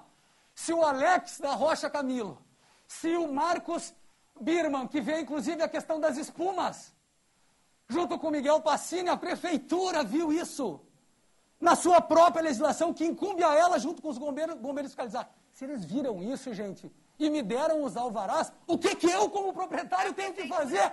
O que que ele tinha que fazer? Se abster de botar fogo. Ó, viu? Exato, ó. Nós vamos acabar no fogo. E aí eu fecho contigo agora. fecho contigo agora. Se tu nunca mais falares em porta, em barra, se tu nunca mais falares nas condições da casa. E vejam que eles, quando eles fazem o aparte, quando eles fazem o aparte, eles caem na própria armadilha criada por eles. Vamos adiante? Miguel Caetano Passini não exerceu a contento os poderes, deveres previstos no decreto executivo 32. Afinal, gente, essa acusação é contra o Kiko ou é contra os agentes públicos? Pensem comigo. Pensem comigo, quem é que tinha que estar respondendo isso? Tá aí o advogado Jader Marques, defensor de um dos sócios da Boate Kiss, ele Santos Expor. A estratégia aqui é muito clara, é tentar desconstruir a acusação, atribuindo as falhas e omissões dela em relação àqueles a quem a defesa atribui a real responsabilidade pelo caso. Pelo menos essa é a leitura que faço. E agora vamos falar um pouco sobre a estratégia da defesa. Saulo Marimão. Bueno, meus amigos da Band. Uh, dos quatro advogados, ou das quatro bancas que estão defendendo os quatro réus, pelo que vi, três estão optando pelo caminho da absolvição. Apenas o Dr. Jader Marques, que é uma pessoa muito capacitada, um grande profissional da área jurídica, que eu entendo muito. Nota-se pela argumentação. É, ele, ele, ele é muito afeito a polêmicas, eu não sei se tu vai lembrar desse episódio. 2001, Uniriter, faculdade, né? Ele estava dando uma palestra lá e convidou um réu que teria cometido o delito contra Thomas Engel, um sargento, um tenente, não sei qual é o, qual é o, o posto, para ele falar na faculdade a sua tese. E isso gerou até a demissão dele depois, por causa dessa situação que, uh, vamos dizer assim, foi muito um, talvez mal compreendido a polêmica que ele gerou. Estou falando isso porque Jader Marques, desde o começo da carreira como advogado, é um advogado que procura se colocar à frente uh, de, de, casos uh, rumorosos, mas sempre com muita técnica. E ele é o único advogado que está optando pela desclassificação. Inclusive, ele sugeriu ontem, na réplica, uh, que tem. que assim, para o pessoal entender em casa. quando o legislador, lá em 40, criou o Código Penal, e em 84, quando fez a reforma, a intenção foi muito clara. Vamos dar uma graduação de pena maior quando o crime tem a intenção de fazer o ato.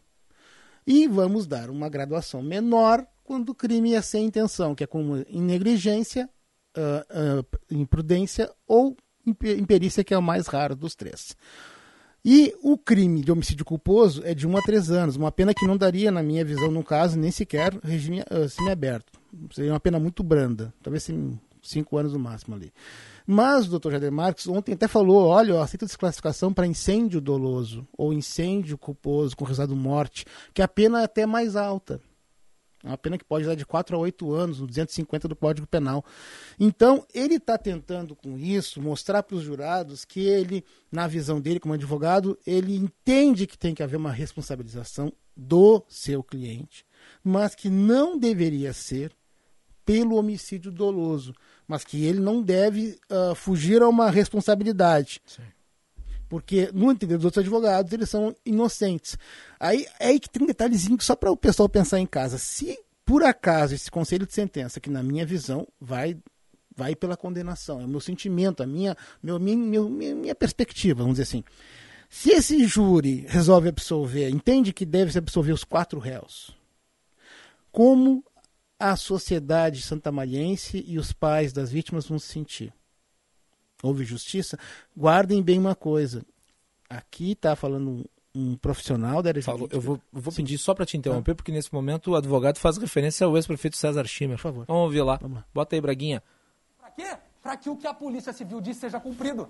Para que a, a, toda a estrutura de segurança da boate, quem responda seja os bombeiros. Para que o alvará de localização e todas as questões de alvarás da prefeitura, quem responda seja a prefeitura. Para que o promotor de justiça que não trouxe o bombeiro para dentro do TAC deveria ter trazido, errou nesse ponto. Errou. Se eles se falarem com ele, ele vai dizer: Eu errei, mas eu não tinha isso. Aí veio o maior problema todo desse processo. Por que, que acabou acontecendo o que aconteceu? Por que os quatro? Porque senão ele teria que ser réu também.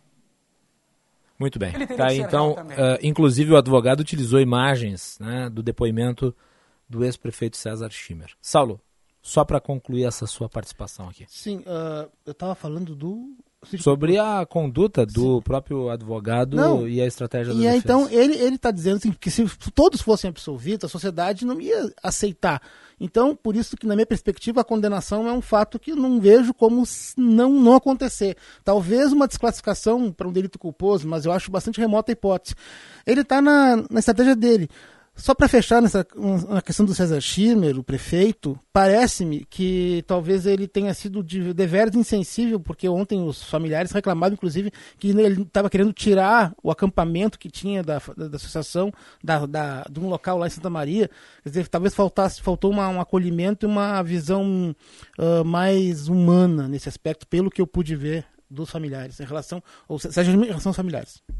Vamos para mais um intervalo.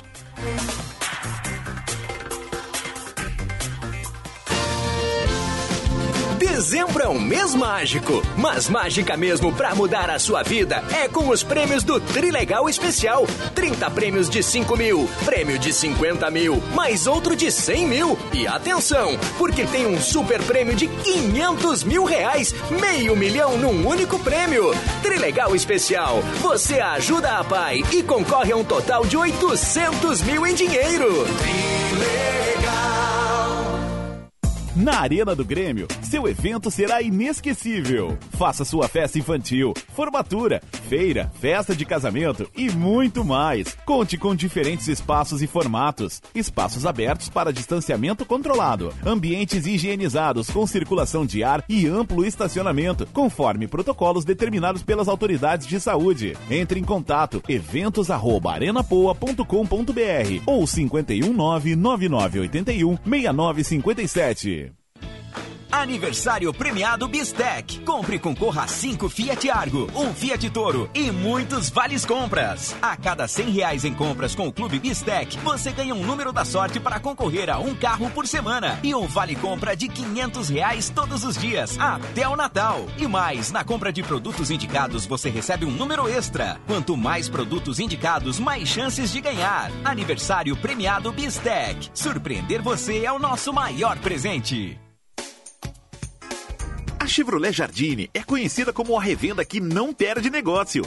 Aqui nós valorizamos seu usado na troca e sempre temos as melhores condições para você comprar o seu carro zero ou seu seminovo.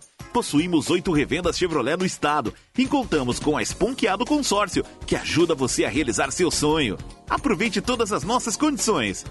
No trânsito, sua responsabilidade salva vidas. Use o cinto de segurança. O alimento é uma fonte de nutrientes muito poderosa, capaz de manter a imunidade, a saúde e o bem-estar de todos. É por isso que produtores rurais de todos os cantos do estado continuam acordando cedo para trabalhar, para que a população continue com comida na mesa e com a saúde em dia. Vamos juntos superar os desafios da pandemia. Uma mensagem do Senar e de todos os produtores rurais do Rio Grande do Sul. Vamos juntos! Economize já. Diminua sua conta de luz e aumente os negócios da sua empresa. Venha para Espaço Luz e saiba como gerar sua energia de maneira sustentável, com qualidade e garantia. Acesse espaçoluzenergia.com.br e saiba mais. Pensou em energia solar? Pensou em Espaço Luz, a número 1 um em energia solar no Rio Grande do Sul. Espaço Luz e você, juntos por um mundo melhor. Você já reparou que a nossa casa virou escritório, sala de aula, academia, restaurante, cinema? Ao mesmo tempo, nunca estivemos tão conectados. Agora vem cá. Se o mundo mudou, por que você continua com a sua velha internet de sempre?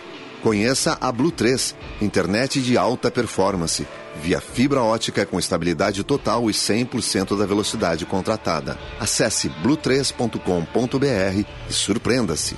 Blue 3, internet all day.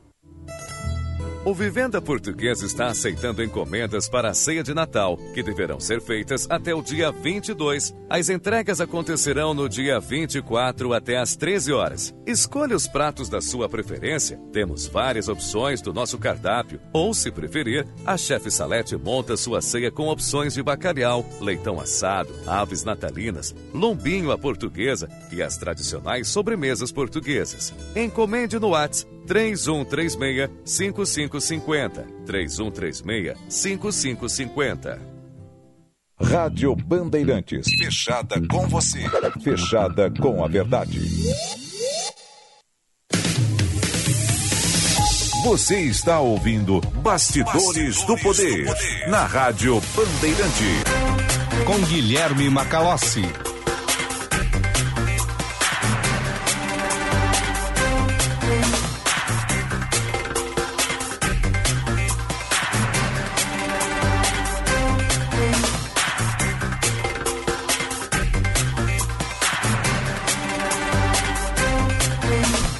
15 horas 22 minutos, temperatura em Porto Alegre 27 graus e 5 décimos. Esse é o Bastidores do Poder. Hoje nós estamos uh, focando muito na Boate Kiss e no caso que está sendo julgado, o Tribunal do Júri né, indo para a reta final agora, expectativa em relação à reunião dos jurados para deliberar em relação à culpabilidade ou a e aqui culpabilidade no tipo de no, no, sentido de atribuir responsabilidade, porque no direito existe a diferença entre culpa e dolo, né? Uhum. Uh, mas culpabilidade no sentido do senso comum. É, mas nós não nos desligamos dos outros fatos que vão acontecendo ao mesmo tempo e são muitos, né? Uh, o, por exemplo, o ex-procurador uh, Deltan Dallagnol vai se filiar ao Podemos. Vamos deixar a repercussão disso para a semana que vem, mas a Lava Jato vai montando uma bancada aí, né? Vai criando um partido político agora fora dos meandros do Estado. Ou seja, indo para o lugar adequado, né? Você participa do Bastidores do Poder pelo WhatsApp 980610949. 980610949. Vamos para mais uma rodada de informações do trânsito aqui no Bastidores do Poder. Serviço Bandeirantes. Repórter Aéreo. Comece a dirigir na Uber nesse fim de ano e ganhe até 350 reais adicionais. Agora é a hora. Saiba comitê.uber.com barra comece a dirigir. Muito boa tarde, Guilherme Macalossi. Boa tarde, Letícia Trânsito Perim. intenso pela Protásio Alves a partir da Tarso Dutra, da Rótula, com a Carlos Gomes e a Protásio, no sentido Oswaldo Aranha. Melhor o motorista utilizar a Avenida Ipiranga ou, se está utilizando o bairro Jardim Botânico no seu trajeto, descer pela Cristiano Fischer até Ipiranga ou Bento. Quem utiliza a Zona Norte, melhor Sertório, trânsito livre nos dois sentidos Assis Brasil, com pontos de retenção nas proximidades do viaduto Birici. Comece a dirigir na Uber nesse fim de ano e ganhe até 350 reais adicionais. Agora é a hora. Saiba como em t.uber.com barra comece a dirigir. Guilherme Macalossi. Obrigado, Letícia Pelim. Vamos às informações da economia.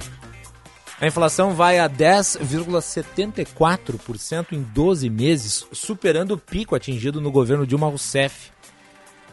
A inflação medida para o IPCA subiu 0,95% na passagem de outubro para novembro, segundo dados divulgados pelo IBGE nesta sexta-feira. Com o resultado, o indicador acumula alta de 10,74% nos últimos 12 meses, superando levemente o patamar de janeiro de 2016, quando a inflação chegou a 10,71%, pico do índice atingido no governo Dilma Rousseff. É também o maior patamar desde novembro de 2003, quando a inflação chegou a 11,02% em 12 meses. O indicador foi puxado mais uma vez pelo aumento no preço dos combustíveis, especialmente a gasolina.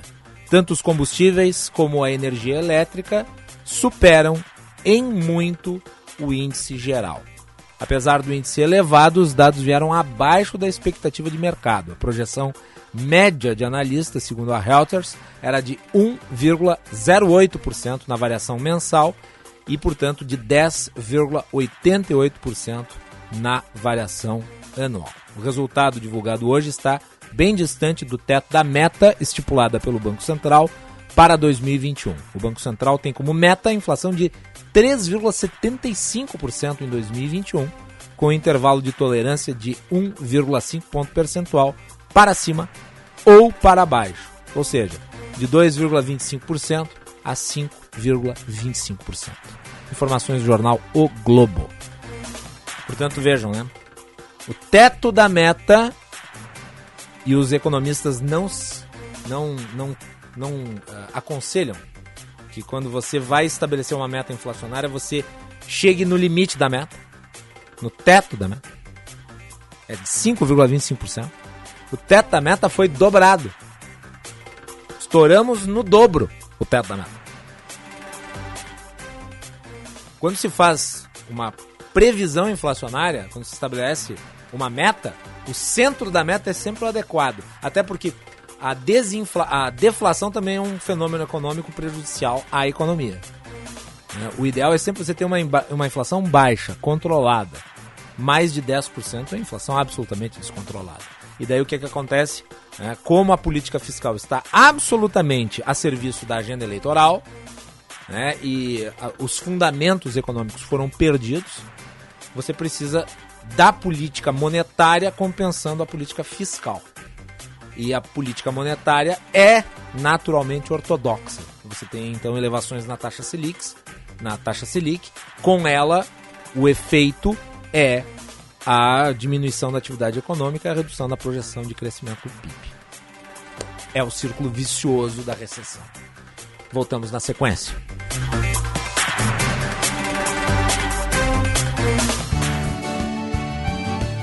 Agronotícias, com Cissa Kramer. Após 80 dias, a carne bovina parada à espera de liberação vai ingressar na China. A autorização só vale para cerca de 100 mil toneladas de cortes certificados até o dia 3 de setembro.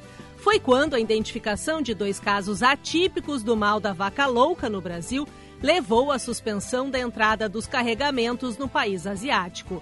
O embargo continua mesmo após a Organização Mundial da Saúde Animal classificar os casos como risco insignificante e sem transmissão ao rebanho. Como explica a ministra da Agricultura, Tereza Cristina. Já alivia um pouco os exportadores, porque tinham muitos desses contêineres que já estavam no mar, outros estão em alguns portos na própria China. Agronotícias. Oferecimento Senar RS. Vamos juntos pelo seu crescimento. E Audi Topcar. Produtor rural tem desconto e condições especiais. No Insta, arroba topcar.audi. A gente sabe, você empreendedor está tendo que se virar. É por isso que a Vero é como você. Tem sempre solução para tudo. Tem produtos para vender no balcão e onde seu cliente estiver. Tem pagamentos por QR Code, Vero Wallet, Vero Web e Pix. Tem aplicativo de gestão grátis na Vero Store. E você tem atendimento via chat, WhatsApp ou em mais de 500 agências Banrisul. Peça já a sua em sejavero.com.br. Papai, por que tu gosta do Natal? Ah, filha, é porque é o nascimento do menino Jesus. Porque vocês adoram. E porque eu me lembro da minha infância. E de tudo que meus pais faziam para deixar eu e meus irmãos felizes. Eu também, papai. Também o que, filhinha? Também vou gostar do Natal a minha vida inteira. Ah. Me dá um abraço aqui, meu amor. A magia do Natal vive dentro de nós. Grupo Zafari.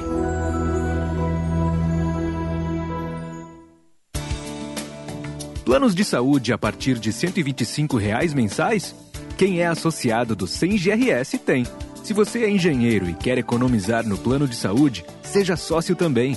Assim, você e sua família têm acesso aos melhores e mais completos planos de saúde, com preços exclusivos e agora com muito mais opções. Saiba mais em senge.org.br e associe-se.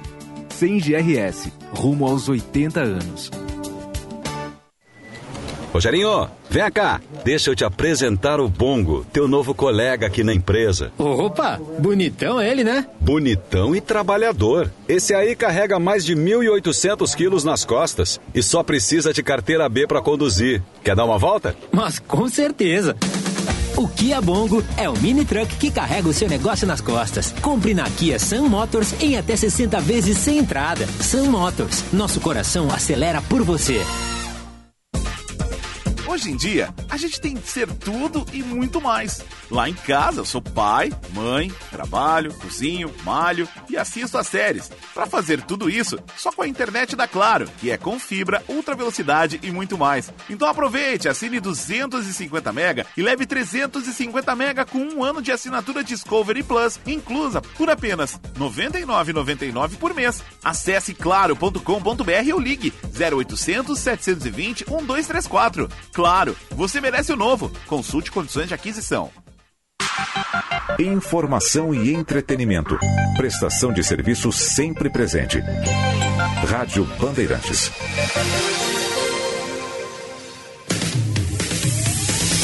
Você está ouvindo Bastidores, Bastidores do, poder, do Poder na Rádio Bandeirante. Com Guilherme Macalossi.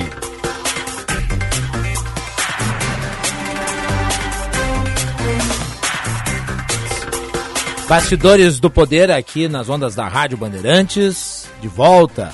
Você nos acompanha pelo sinal FM 94.9, pelo aplicativo Band Rádios, canal no YouTube Band RS, o nosso programa com o patrocínio de Sinoscar. O nosso compromisso é com você. E também da Associação dos Oficiais da Brigada Militar e do Corpo de Bombeiros Militar, defendendo quem protege você.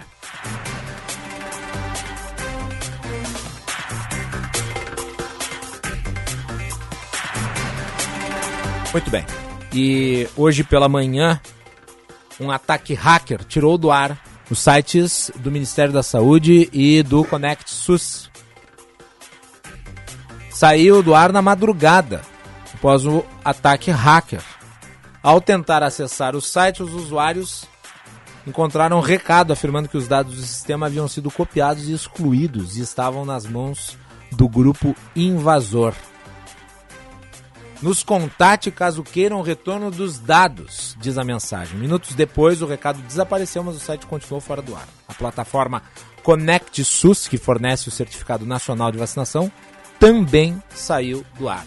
Em nota, o Ministério da Saúde disse que o ataque comprometeu temporariamente alguns sistemas da pasta, como o ESUS Notifica, Sistema de Informação do Programa Nacional de Imunização, Connect SUS e funcionalidades como a emissão do Certificado Nacional de Vacinação, Covid-19 da Carteira Nacional de Vacinação Digital que estão indisponíveis no momento. A pasta disse ainda que o Gabinete de Segurança Institucional e a Polícia Federal já foram acionados e que o Departamento de Informática do SUS, o DataSUS, procura reestabelecer as plataformas. Não há previsão de quando o serviço voltará ao normal. Informações da Folha de São Paulo. O ministro Marcelo Queiroga disse que a cobrança da quarentena para quem não se vacinou pode atrasar por conta de ataque que foi realizado por hackers nos sistemas do Ministério da Saúde. O banco de dados do certificado de vacinação foi comprometido. E nós vamos falar sobre isso com o diretor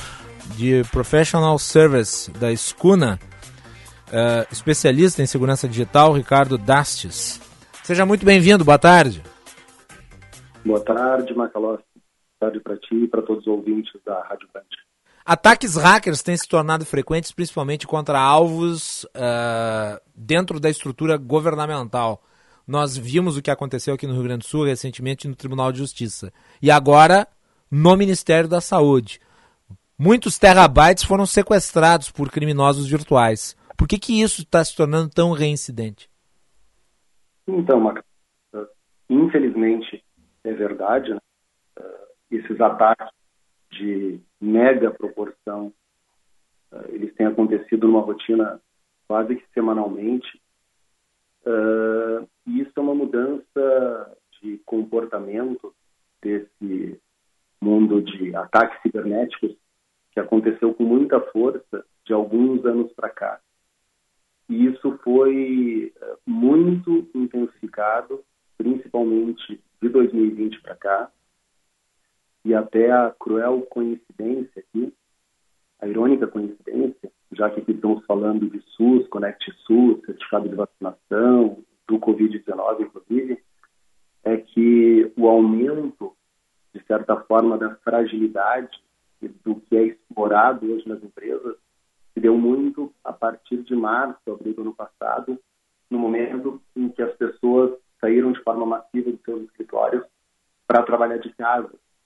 Então, o primeiro fator, respondendo a tua pergunta, foi esse uh, aumento muito grande do que se chama tecnicamente de superfície de ataque. E o que, que eu quero dizer com isso? Até tempos recentes, as empresas trabalhavam ainda muito com aquele conceito do perímetro interno, né? rede local, protegida por uma série de falhas, por uma série de tecnologias de segurança. Então, os colaboradores, os profissionais ou servidores públicos, nesse caso, que trabalham dentro das empresas, dentro dos órgãos governamentais, em tese, né, estavam mais protegidos do que trabalhando uh, remotamente.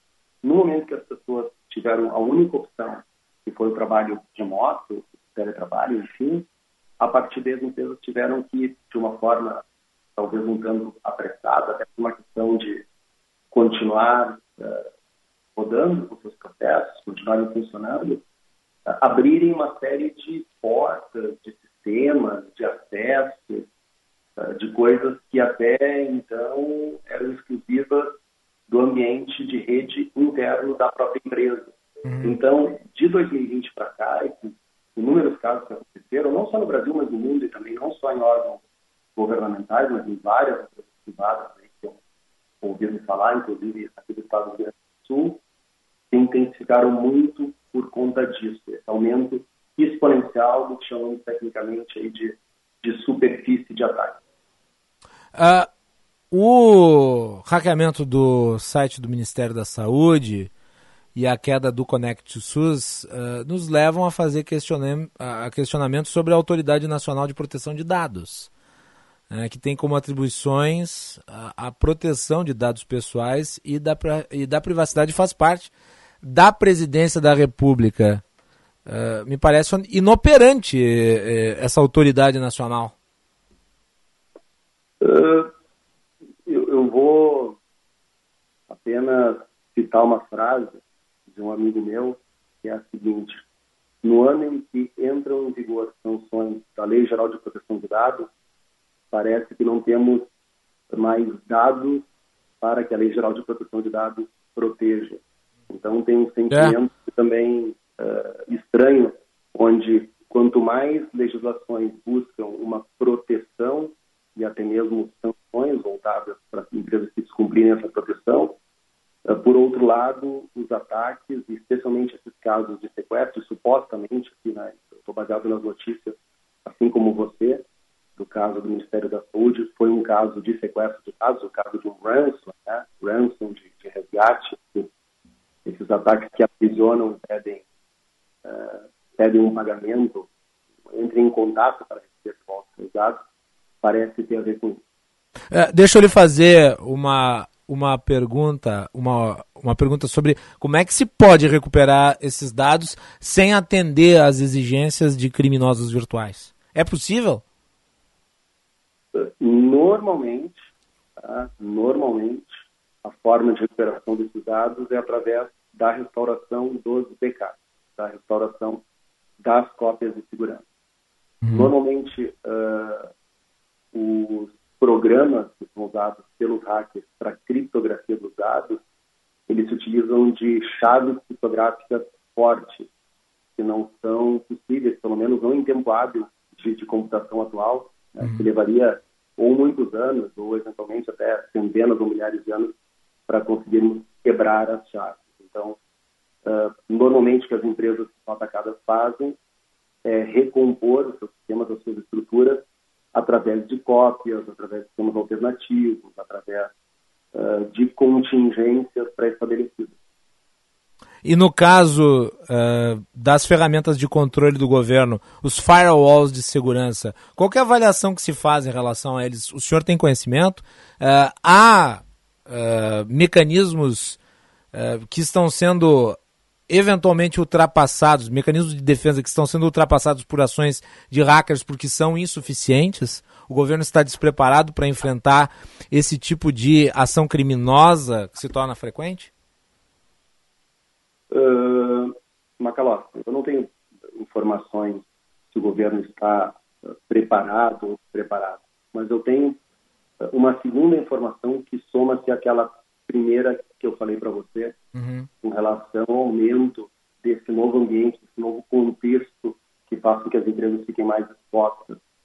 O segundo ponto é a quantidade de credenciais que têm sido vazadas uh, na internet. E quando eu falo credenciais, eu estou me referindo a dados de login, senha, e-mail, senha que nós utilizamos todos os dias em inúmeros serviços, uhum. seja no Connect SUS, seja no e-mail pessoal, seja na mídia social, seja na rede do nosso trabalho, etc. Uh, eu tenho dado de uma pesquisa aqui de uma empresa parceira aqui da Escuna, que também trabalha com segurança cibernética, nesse caso faz monitoração aí do que está acontecendo na internet, que no ano de 2020, pegar o ano cheio passado, forte do ano passado, 397 milhões de credenciais brasileiras foram expostas na internet. Isso significa uh, usuários e senhas que nós todos temos e utilizamos no nosso dia a dia. Tá?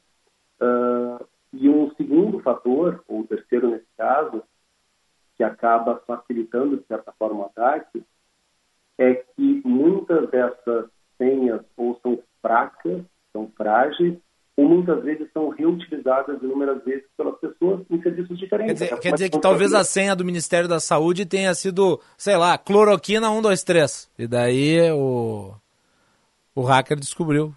Uh, não necessariamente, tá? Pode ser que, uh, por exemplo, primeira hipótese, uh, credenciais de acesso do Ministério da Saúde uh, tenham vazado, não necessariamente do Ministério da Saúde, mas uh, as mesmas pessoas que utilizam mesmas senhas em outros locais, Sim. cujos locais tiveram vazamento anteriormente. Sim, o, o, hacker vai ganhando, né?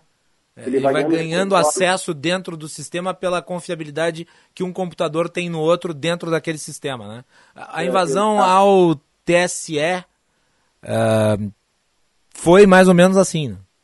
É, normalmente a porta de entrada é uma autenticação, ou seja, alguém tenta entrar com o usuário sem válido. Há especulações, tá, que nesse uhum. caso de dessa madrugada do Ministério da Saúde, uh, softwares robôs, conhecidos né, como bots, tenham feito tentativas em cima de acessos a servidores arroba saúde.gov.br, uhum. procurando por senhas.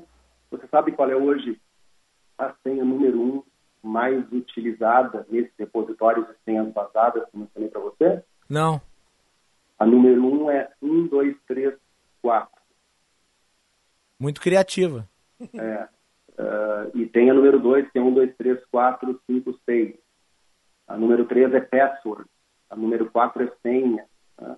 Então, uh, com essas tecnologias de robôs, de automatização de processos, que nós utilizamos, inclusive, né, em chats atualmente, fica razoavelmente fácil desenvolver um ataque testando ou senhas não criativas, como você disse, ou senhas que às vezes são fortes, mas vazaram de outras procedências. Vou pegar o meu caso pessoal aqui.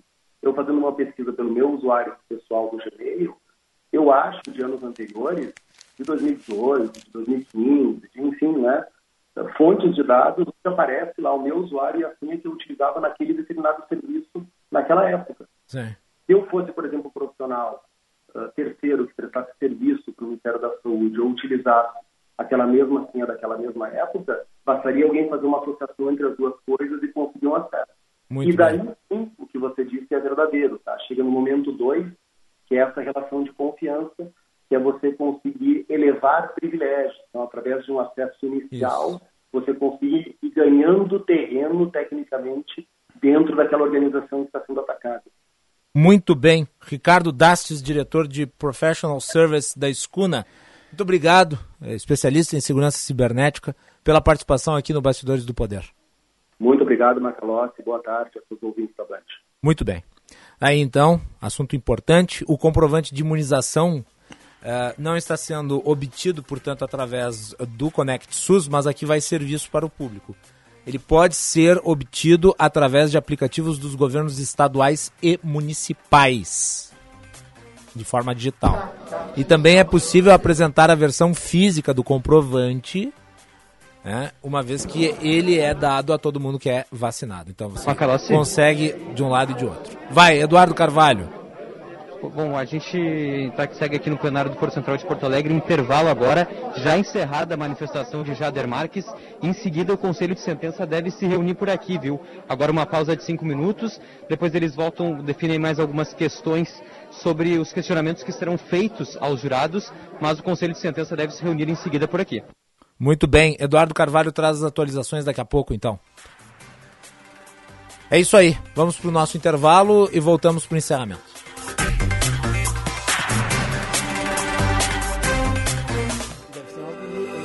Está na hora de ir para a Assembleia Legislativa. www.al.rs.gov.br Você já conhece o novo site do Parlamento? Ele está tão interativo que você se sente lá dentro Agora, a gente pode acompanhar os principais debates, opinar em projetos e ficar próximo do que acontece na Casa do Povo. Acesse lá al.rs.gov.br. Assembleia Legislativa do Rio Grande do Sul. Democracia ativa e interativa.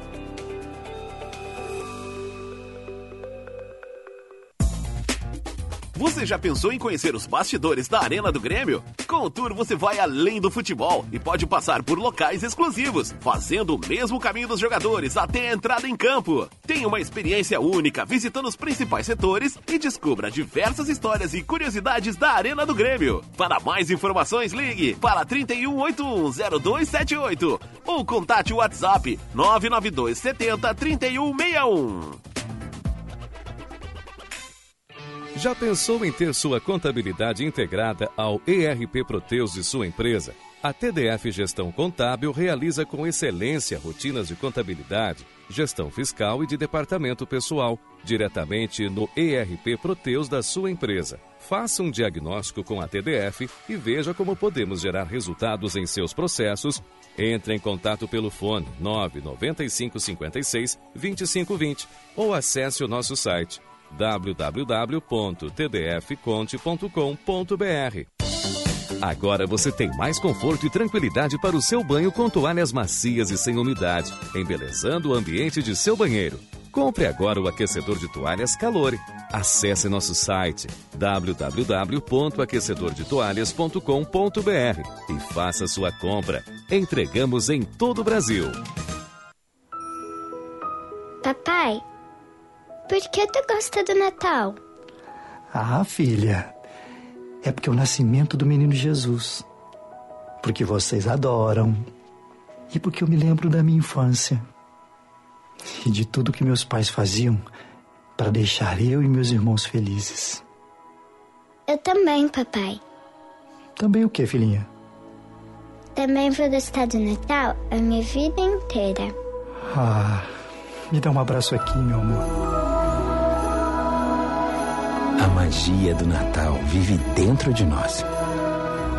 Grupo Zafari.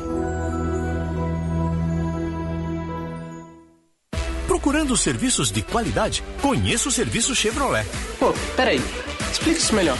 Explico. Aqui você tem a tranquilidade de saber que seu carro está em boas mãos e ainda aproveita o desconto progressivo. Descontos a partir de 15% em mão de obra e peças, conforme a idade do seu veículo. Acesse chevrolet.com.br e clique em ofertas de serviço. Serviço Chevrolet. É rápido, é fácil, é Chevrolet. No trânsito, sua responsabilidade salva vidas.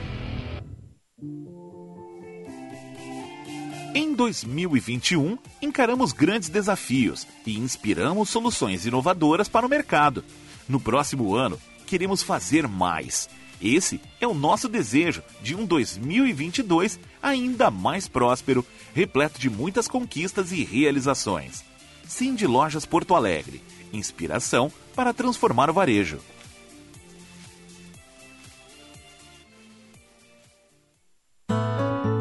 Valorizar os conhecimentos que adquirimos ao longo da vida, o governo federal, por meio do Ministério da Educação, criou o Resaber um processo de avaliação e reconhecimento de saberes profissionais que vai conceder diplomas e certificados a trabalhadores das mais diversas áreas. Instituições de ensino. Saibam como fazer parte dessa rede certificadora em gov.br/mec ressaber. Ministério da Educação, Governo Federal, Pátria Amada Brasil. Bandeirantes. Você está ouvindo Bastidores, Bastidores do, poder, do, poder, na Rádio Bandeirante. Com Guilherme Macalossi. E vamos ao Tribunal do Júri, Eduardo Carvalho. Pois é, Macalossi, a gente segue acompanhando por aqui. Intervalo de cinco minutos. Os jurados já estão na chamada sala especial, onde vão votar os quesitos de culpa dos quatro réus apontados como responsáveis pelo caso da Botkiss. Eles não estão votando ainda. Nesse momento, o juiz conversa com o Ministério Público e com os advogados de defesa sobre os quesitos que serão perguntados. Mas os jurados já aguardam na sala especial.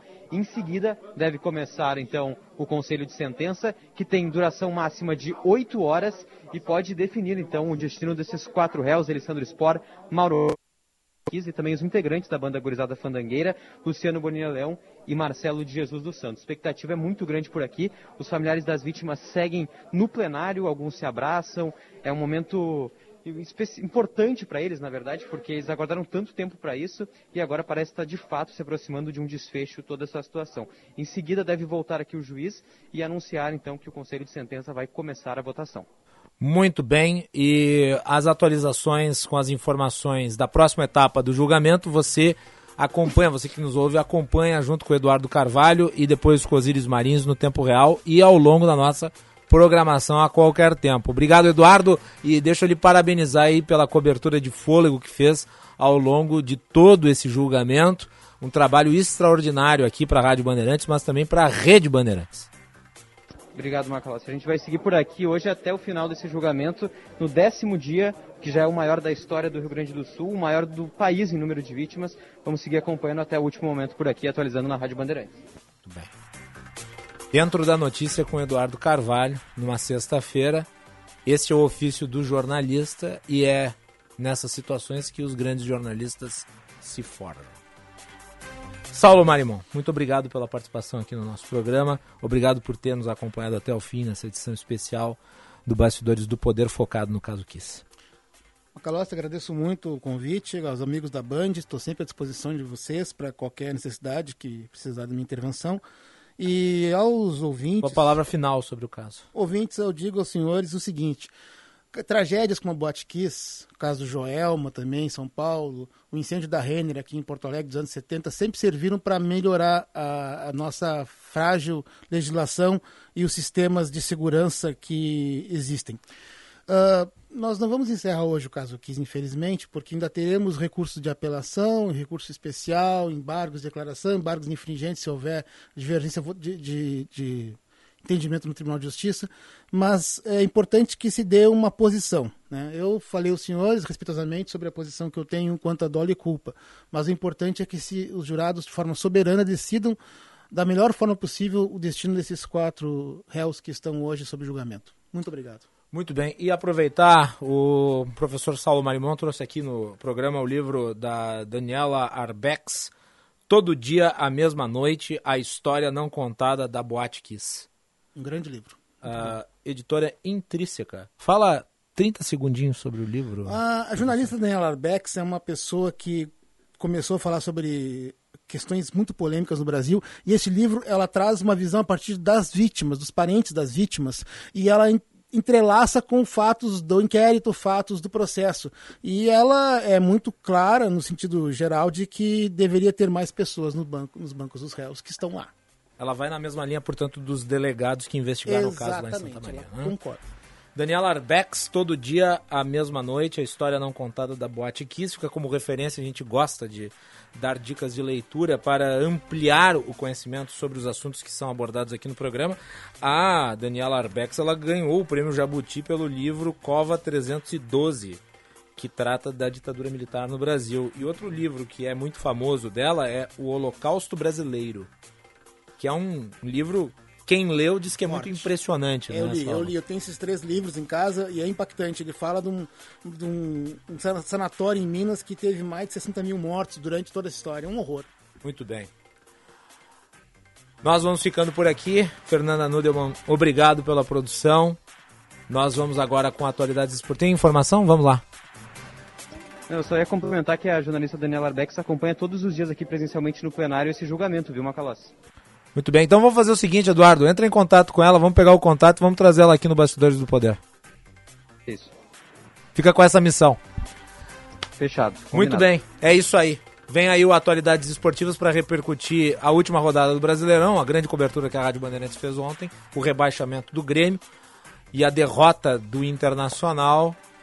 No final das contas, o único saldo positivo foi eh, o salvamento do Juventude na Bacia das Almas. Bom final de semana.